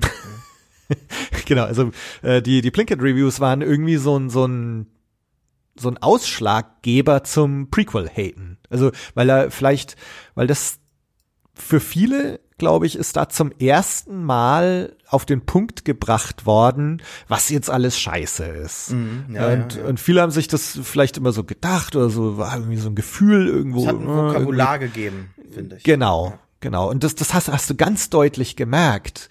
Da sind auf einmal Sachen, die ähm, bei Red Letter Media kamen, die dann auf einmal, auf einmal alle gesagt haben. Und, und das, das ist so ein, so ein gutes Beispiel für viele Sachen, die, die er sagt, sind vielleicht durchaus berechtigte Kritik. Ähm, viele Sachen, die er sagt, lassen sich gar nicht abstreiten. Ähm, ist das jetzt toxic, was, was er macht? Ähm, Wieso soll es toxic also, sein? Naja, also ich, ich könnte mir vorstellen, dass viele Leute sagen würden, so so dieser Zynismus oder die Art, wie er rangeht, das, das ist toxic. Das ist ja nur also, ein Stilmittel, fand ich. Also, das fand ich nie schrecklich. Kann man definitiv als geschmacklos empfinden, aber wenn man jetzt das weitere Werk von denen gesehen hat, dann weiß man ja, dass die genau mhm. drauf stehen, ja, dass das halt ja. gewollt war von denen. Also vielleicht ist das jetzt auch ein ganz gutes äh, Beispiel dafür, dass es einfach auch gar nicht klar ist, was jetzt Toxic Fandom eigentlich ist. Ne? Also wenn ich jetzt sage, das ist dann vielleicht schon ein bisschen toxic, ne, dann ist, ist das vielleicht auch ziemlich doof eigentlich, weil, weil eigentlich, naja, das Toxic Fandom, das vergiftende Fandom ist dann vielleicht einfach doch eher das, wo à la Kelly Mary Tran, ne, Bullying, äh, rassistische Beleidigungen, Morddrohungen und so weiter. Also ich glaube, da können wir uns darauf einigen, das ist auf jeden Fall toxic. Aber wo, wo fängt toxic an? Also äh, muss, ja. musst du Rassist sein und Morddrohungen aussprechen, mhm. um Toxic-Fan zu sein, oder geht es vorher schon irgendwann los? Ähm, ich glaube nicht, dass es vorher losgeht. Nicht für mein Verständnis. Ich glaube, du kannst, mhm. solange du niemanden persönlich angreifst, solange du nicht die Leute in deiner Kritik ad replyst, ähm, die halt quasi jedes Mal so äh, ja angreifst direkt, kannst du drüber reden, so viel du willst. Äh, solange du halt ja in deiner Kritik äh, in einem gewissen Maß bleibst. Ne? Ähm, ich tue mir auch sehr schwer mit den neuen Filmen weil ich häufig denke, müsste ich nicht irgendwann einfach mal sagen, okay, das war's dann jetzt. Ja, vielleicht mhm. kann ich nach Episode 9 besser abschließen. Vielleicht versüßt mir Episode 9 auch irgendwie meine Probleme damit und besänftigt äh, mein Fanherz oder so. Ich glaube es nicht. J.J. Abrams hat zum Beispiel noch nie ein Ende geschrieben für irgendwas, ja, und oder was befriedigend ja. zu Ende gebracht und seine kleine begrenzte Vision des des des der Galaxie von Star Wars äh, war schon so enttäuschend in Force Awakens, dass ich das nicht glaube, aber ähm, ich glaube eigentlich nicht. Für mich ist das eine sehr klare Sache. Mit Toxic Fandom meint man Leute, die über soziale Medien Crew und Cast angreifen. Und der Rest, solange man jetzt nicht irgendwie sagt, äh, ich hasse Regisseur oder ich also ich, ich weiß es nicht, ne? Ich, ich, für mich ist das eine klare Sache. Entweder bist du normal in deiner Kritik oder nicht. Ähm, du kannst natürlich sehr verbissen sein und manche Leute würden das als toxic wahrnehmen. Aber ich meine, mhm. wenn du halt drei Jahre lang über dein Force Awakens Trauma auf Twitter weinen willst, dann mach das doch. Also, also ich sehe kein Problem darin, solange du halt nicht irgendwie dann halt J.J. Abrams Morddrohungen aussprichst oder so. Ich meine, für Star Wars ist halt äh, Star Wars ist halt sehr wichtig für viele Leute. Ja. Man sollte sich halt irgendwann ab einem gewissen Alter vielleicht auch fragen, ob nicht andere Sachen wichtiger sind. Oder wie, wie hat's Oliver gesagt, ne, die, die, Höhen sind niedriger geworden, die Tiefen sind tiefer. Vielleicht sollte man sich fragen, ob das einen irgendwann so tief irgendwie berühren sollte. Aber ich find's auch nicht schlimm, wenn es das tut. Ich glaube, dass Star Wars über die Zeit hinweg vielen Leuten häufig so ein ähm, so, so, ein, so, eine, so eine Flucht gegeben hat. Auch wenn ich jetzt zum Beispiel an Star Wars Galaxies denke oder so, wo man halt einfach so im Star Wars Universum leben konnte. Äh, ja. Das hat sich, das Internet hat sich einfach verändert. Vor 15 Jahren war das Internet eine Flucht von der realen Welt und heute flieht man in die reale Welt. Man geht wandern und macht da Instagram-Fotos und sagt, hey, ich, ich führe ein tolles Leben und alle sagen, hey, super, einwandfrei, weil sie sich für dich ja. freuen, weil sie wissen, dass du nicht auf Twitter bist und irgendeine Scheiße liest, ja. Also das ist, einfach so eine größere Diskussion, die jetzt nicht nur auf Star Wars abwälzbar ist, aber halt, weil Star Wars so mainstreamig ist und so populär ist, einfach momentan da geführt wird und weil es auch so einfach ist, so, hey, da sind diese äh, lieben Leute, die Star Wars machen und die kriegen Morddrohungen online. N natürlich sollte das verurteilt werden. Natürlich darf das nicht passieren. Natürlich muss man sich dagegen aussprechen.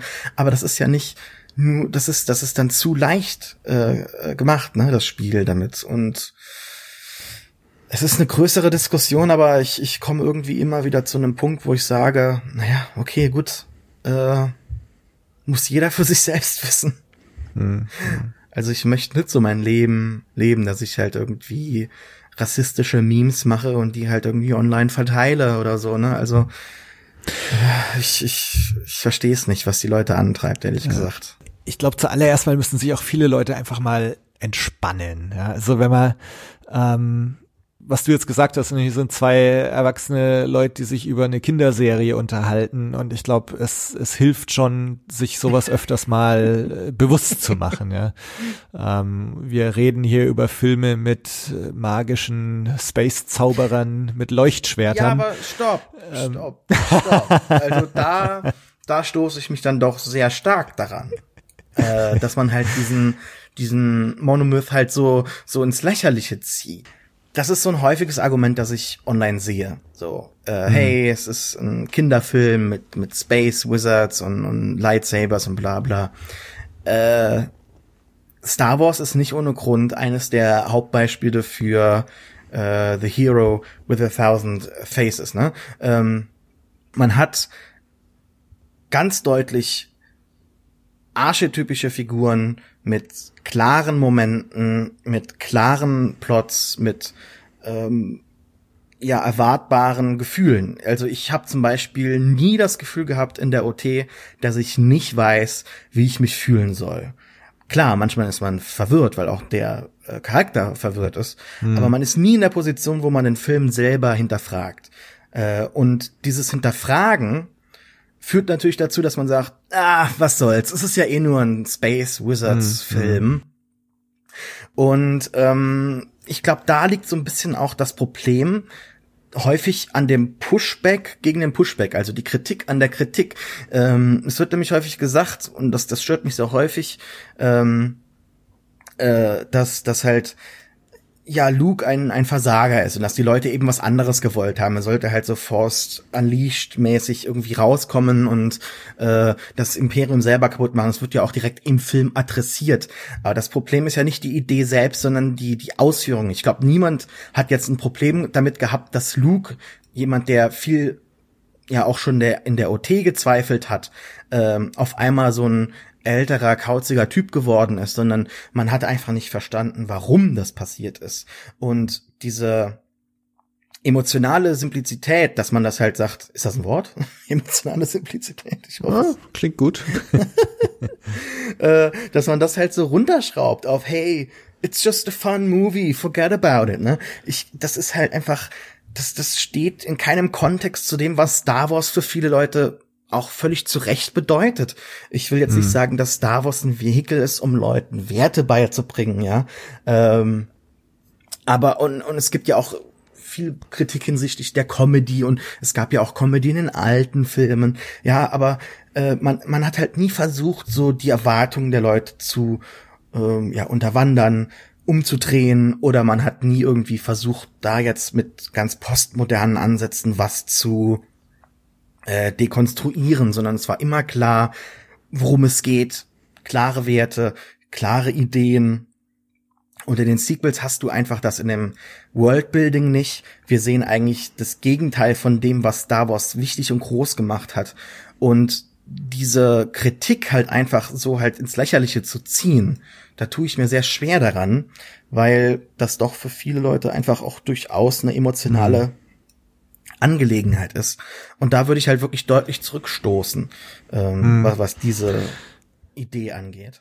Ich bin jetzt sehr froh, dass ich das äh, gesagt habe. Äh, das, das ist ja jetzt ist natürlich nicht meine Meinung, ja, weil mhm. äh, sonst würde ich wahrscheinlich nicht hier sitzen und diesen Podcast mit wachsender Begeisterung aufnehmen und äh, stundenlang nur über Star Wars reden letztendlich, ich wollte ja eigentlich auch nur sagen, so, ich, ich glaube, es, es wäre gut, wenn sich die Leute einfach entspannen und darauf besinnen, dass das Ganze irgendwie Spaß machen soll. Und ähm, ich, ich finde es auch ganz interessant, dass du jetzt so, so Hero with a Thousand Faces und postmoderne ähm, Dekonstruktion und so.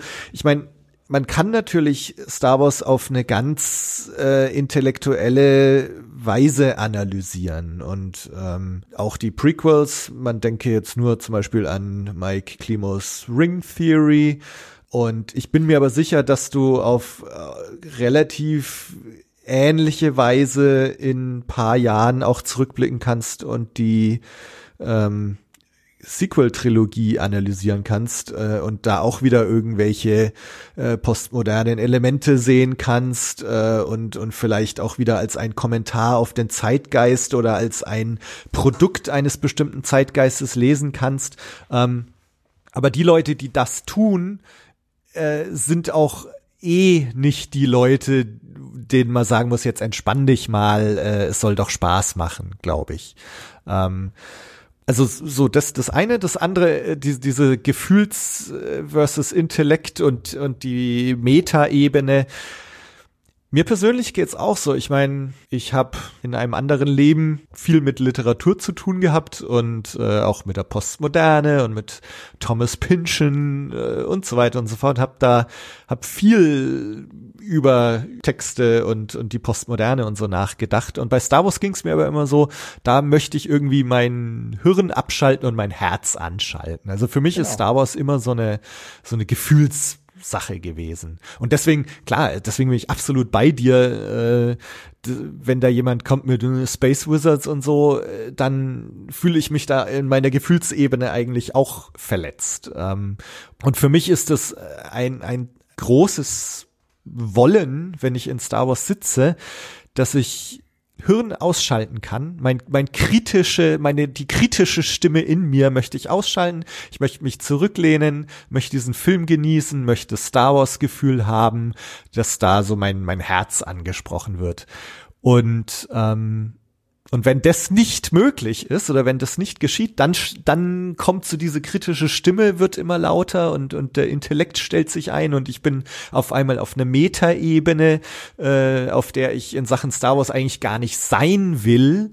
Ähm, ja, also ich weiß gar nicht, wo ich jetzt damit hin will mit diesem ganzen Zeug, aber ähm, du hast recht. Also, also ich, ich glaube, Star Wars, eine, eine der ganz tollen Sachen an Star Wars ist eigentlich, dass es eben idealerweise auf beiden Ebenen funktioniert. Es funktioniert auf der Gefühlsebene und es funktioniert auch auf so einer Intellektebene. Ähm, aber nachdem wir jetzt eh von, von, wir sind ja von diesem ganzen Toxic-Ding hergekommen und, und ähm, how much is too much und die Leute sollen sich entspannen und so weiter. Und ich, ich weiß auch nicht, ob das ähm, ein, ein Gedanke noch, ähm, ich weiß nicht, ob das auch eher eine amerikanische Sache ist. Ja.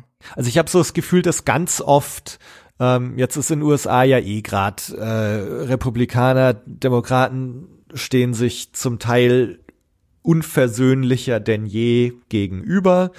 Äh, wir haben auf der einen Seite die, die Trump Make America Great Again Leute. Auf der anderen Seite haben wir die äh, Snowflakes äh, und. Nö, da haben wir die Resistance. Da, da kommt's ja, ja schon. Ne? Genau. ja. Und, ähm, und, und dann fängt es eben auch an, dass sich diese Parteigrenzen und die Partei in sich Ansichten irgendwie auch anfangen auf äh, Star Wars zu übertragen. Ja, ja. wo dann auf einmal gesagt, das ist beobachtbar ja. seit 2014, ne? Also diese Polarisierung im Internet äh, ist ganz deutlich durch die politische Polarisi Polarisierung in den USA angetrieben worden, ne? Das ist, ist leider so. Und da kommen dann halt auch Sachen, ähm, die ja, also zum Beispiel, ich erinnere mich auch an ein, an ein Tweet, ich weiß nicht, ob es von Brian Young war oder so, äh, ging es dann ums Thema, wie ähm, General Hux dargestellt wird in Last Jedi. Ähm, und äh, so Tweet ging irgendwie so Stoßrichtung, äh, wenn du dich daran störst, dass ein Nazi als Witzfigur dargestellt mhm. wird, dann solltest du dich mal fragen, warum dich ein Nazi als Witzfigur stört. Am Schluss bist du selber Nazi oder mhm. irgend sowas in die Richtung. Ja, ne? Brian Young hat sich da häufig äh, nicht. Äh, und und da denke ich mir auch so, Mensch, ich muss kein Nazi sein, um Scheiße zu finden, dass General Hux als Witzfigur dasteht. Ja? Und und das das sind halt so Sachen. Ähm, wo, wo gerade in den USA, glaube ich, viele Leute ähm, äh, auf, auf beiden Parteigrenzen wirklich deutlich übers Ziel hinausschießen.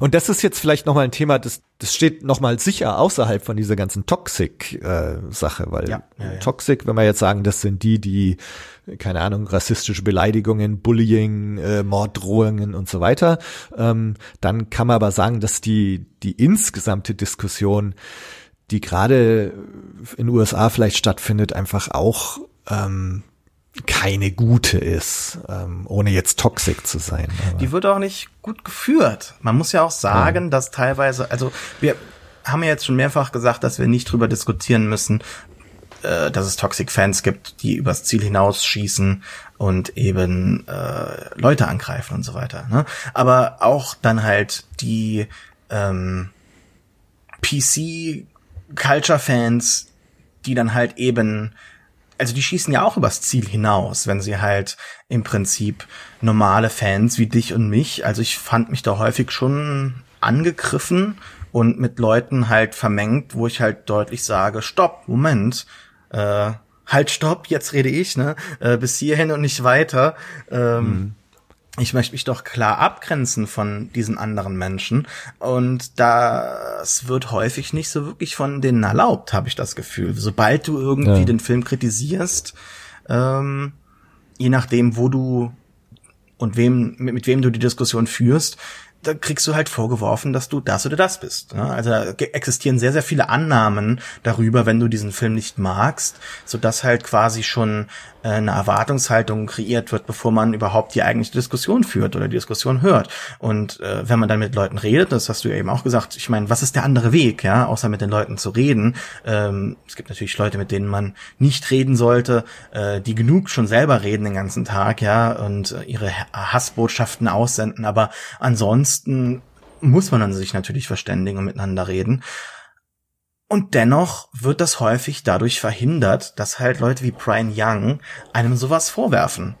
Und da stößt man an Grenzen, wo ich auch irgendwann sage, weißt du was, am liebsten gar nicht mehr. Ich suche mir Leute wie jetzt den Tobi, mit dem ich gut drüber reden kann. Und danach fühle ich mich gut. Und das ist mir wichtiger als jetzt alles andere. Ob ich jetzt mit ihm halt ähm, immer übereinstimme oder ob wir das Gleiche so ja, sehen. Ja. Das ist dann gar nicht mehr so wichtig, sondern mir geht's häufig eigentlich darum, dass es mir dann gut geht in Diskussionen, was eigentlich auch eine ganz fürchterliche, schreckliche äh, Sache ist, die man hat. Ich finde eigentlich, dass es wichtig ist, dass man provoziert wird in Diskussionen, dass man halt manchmal auch unzufrieden ist, dass man eine gewisse äh, Frustrationstoleranz entwickelt, dass man eben nicht übereinstimmt oder dass man ja gewisse Sachen aushält. Ne? Das ist eigentlich schon sehr wichtig. Ja, ja. Das, ist, das ist halt eine Annahme, aber trotzdem merke ich halt so, wie ich mich halt von der Diskussionskultur abgestoßen fühle und immer wieder so selber zurückziehe in gewisse angenehme, wohlige Filterblasen, was halt nicht gesund ist. Ne? Und äh, ja, aber beides ist nicht so gesund. Deshalb, das meinte ich eben mit dieser Alternativlosigkeit. Ich fühle mich oft sehr ratlos, wohin und irgendwie, ja, glaube ich, dass es vielen Leuten so geht. Deshalb fand ich diese Flucht ins reale Leben eigentlich relativ gut auf der Norris Force Con. Das hat nämlich viel für mich nochmal äh, hm. ja einfach befriedet, ne? wo ich einfach so merkte, okay, pass auf, das Internet ist nicht Fandom, das Internet ist nicht die reale Welt in gewisser Weise, wo halt die vielen Diskussionen stattfinden und so weiter. Es reicht auch, wenn man sich mal mit ein paar Leuten trifft, redet und merkt, ey, da haben unglaublich viele Leute das gleiche Interesse wie du, die brennen da auch dafür und da ist eigentlich vielleicht Enttäuschung, klar, aber ansonsten sehr, sehr viel Liebe. Und die, ja. die Enttäuschung kommt ja nur, weil diese große Liebe da ist. Und ähm, das fand ich ein sehr das finde ich allgemein so ein gutes Schlusswort in letzter Zeit. Wenn ich halt so mit Leuten über Star Wars rede, dass ich sage, ja gut, Internet ist Internet, aber ich habe für mich gemerkt, dass es auch anders geht. Ja, ähm, mir fällt es jetzt schwer, ähm, auf diese Schlusswortigkeit deines Schlusswortes noch was zu sagen. Tut mir leid. ähm, nee, aber also gebe ich dir absolut recht. Ähm, ich glaube halt in so im, im echten Leben, äh, sei es jetzt im Freundeskreis oder sagen wir mal in einem abgesteckten Rahmen wie so ein Podcast oder in einem Rahmen wie der Norris ForceCon, du hast halt immer die Möglichkeit auch irgendwie zu regulieren. Also wenn jetzt jemand auf der ForceCon gekommen wäre und äh, angefangen hätte, irgendwie rassistisch über Kelly Mary Tran herzuziehen, ähm, dann hätte man halt vielleicht was gesagt oder hätte, hätte denjenigen aus dem Gespräch ausgeschlossen oder keine Ahnung. Ähm, aber, oder, oder sagen wir man, man hat vielleicht so im Zweifelsfall mit solchen Leuten auch gar nicht erst zu tun. Und im ja, YouTube, Twitter und so kommt es halt relativ ungefiltert auf ein alles eingeströmt. Äh, ja. Ist ja schon wieder ein Faden verloren. ähm. Ja, also ich, ich glaube, dass äh, also so diese, wo, wo zieht man jetzt, um, um nochmal auf die Frage zurückzukommen, wo zieht man die Grenze zwischen berechtigter Kritik und, und Toxic Fandom? Also ich glaube, da haben wir schon eine relativ klare Grenze gezogen, also zumindest was jetzt Toxic Fandom ist. Ähm, nichtsdestotrotz ist halt, äh, ich glaube, man man kann noch mal außerhalb dieser Frage äh, schon auch sagen, dass einfach die Diskussionskultur einfach ein bisschen äh, den Bach runtergegangen ist ähm, und dass das vielleicht etwas ist, wo man ein bisschen sich viele Leute einfach mal entspannen sollten, ohne jetzt die Space Wizard Sache noch mal aufzu aufzurollen.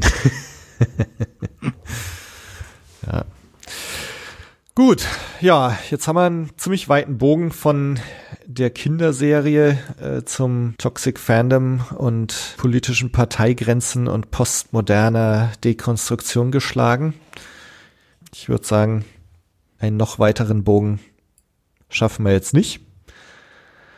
Dann belassen wir es einfach dabei. Ja. Sascha, vielen Dank. Gerne. Vielen Hat Dank mich sehr gefreut. Dich ist immer wie so eine gewisse Therapie in so drei Monaten Abstand. Ja, da, da können wir uns äh, so feste, feste Erinnerungstermine können wir uns mal setzen. Lass mich wissen, wenn, wenn du mit deinem neuen Podcast-Projekt oder anderen Projekten am Start bist. Ähm, ansonsten hören wir uns in drei Monaten wieder. ja, in drei Monaten geht's ja los, ne? Celebration, erster Mandalorian-Trailer, erster Trailer für Episode 9, wahrscheinlich hoffentlich auch mal bis dahin vielleicht einen Titel für Episode 9. ja. Also schön. der Last Jedi Titel ist ja, glaube ich, so. Ich habe neulich mal irgendwas gelesen, äh, hieß so, ja, ähm, jetzt müsste doch der Titel langsam mal kommen. Jetzt kommt Super Bowl. Wie wär's mit äh, Super Bowl Ad und äh, Last Jedi? Also der Titel ist wohl äh, ungefähr so um, um diese Zeit raus äh, bekannt gegeben worden. Hm. Also wer weiß, mhm. vielleicht mhm. steht uns da bald was ins Haus. Ja gut, und in drei Monaten, ja, Celebration, da haben sie sicher noch die ein oder andere große Sache sich aufgehoben. Hast du einen Favoriten schon irgendwie, was Titel angeht? Titelmäßig? Äh, ich meine, Rise of the Resistance haben sie ja sich jetzt selber kaputt gemacht mit dem Disney Park äh, Ride, ne, mit der Attraktion, die so heißt. Was eigentlich ein ganz okayer Titel gewesen wäre. Aber. Ich weiß gar nicht, ich, ich habe im Moment gar keine der Gerüchte-Titel im Kopf. Gab es nicht noch sowas wie The New Empire oder sowas? Ja, aber wäre das ein oder? befriedigender Titel für das Ende der Skywalker-Saga? Also, nein. Balance of the Force vielleicht. Also das wäre, hm. es gibt auch so ein super cooles Teaser-Poster, das ähnlich an an, an Return of the Jedi angelegt ist, wo äh, Luke ja mit beiden Händen das Lichtschwert so hoch hält. Und mhm. äh, ich zeig dir das nachher mal. Und dann ja. zeigt, äh, also das Lichtschwert zeigt auch wieder so hoch. Das äh, Skywalker Sword wird wieder quasi verbunden. In der Mitte ist der Kristall und äh, die zwei Hände, die halt das Lichtschwert hochhalten, sind von Kylo und von Ray. Und okay. äh, das hätte ich halt wirklich eine, äh, als neue Richtung empfunden. Ne? Äh, mhm. Das wurde ja so ein bisschen ausgeschlagen am Ende, äh, wo Ray halt einfach nochmal dann sagt, äh, äh, nö, und die, die ausgebreitete Hand von Kylo zurückweist. Aber vielleicht nimmt ja J.J. Abrams jetzt diese Route und äh, versucht das Ganze irgendwie befriedigend zu Ende zu bringen. Ja, äh, ohne jetzt nochmal das Fass neu aufmachen zu wollen, aber ähm, dieses Thema, wie soll das alles in Episode 9 irgendwie zufriedenstellend zu Ende erzählt werden? Also das möchte ich auch erstmal sehen. Also da darfst du mich gerne noch mal einladen. Da kann ich auch äh, vier Stunden drüber reden statt nur zwei. ja. Nee, ich meine, wer weiß, also wenn jetzt, wenn jetzt der ähm, Trailer tatsächlich zum Super Bowl rauskommt, dann äh, wäre eigentlich noch mal so eine Mini-Special-Folge äh, vonnöten, weil ansonsten kommt die neue Folge ja erst Ende Februar raus mhm. und wenn Super Bowl ist jetzt glaube ich am, am dritten. dritten oder vierten, ne? Ja. ja. Ähm, dann ist das schon ein bisschen arg lang bis zur nächsten Folge. Dann käme vielleicht mal so eine kurze Special-Folge noch raus. Dann könnten wir ja gleich noch äh, Folge 37b aufnehmen oder so. Ich bin am Schauen Start. So, gut. Das war's auch jetzt. Dann, das war's jetzt aber. Dann vielen Dank. Gerne. Ähm, an alle Hörer, wie immer, danke fürs Zuhören und bis zum nächsten Mal. Ciao. Ciao.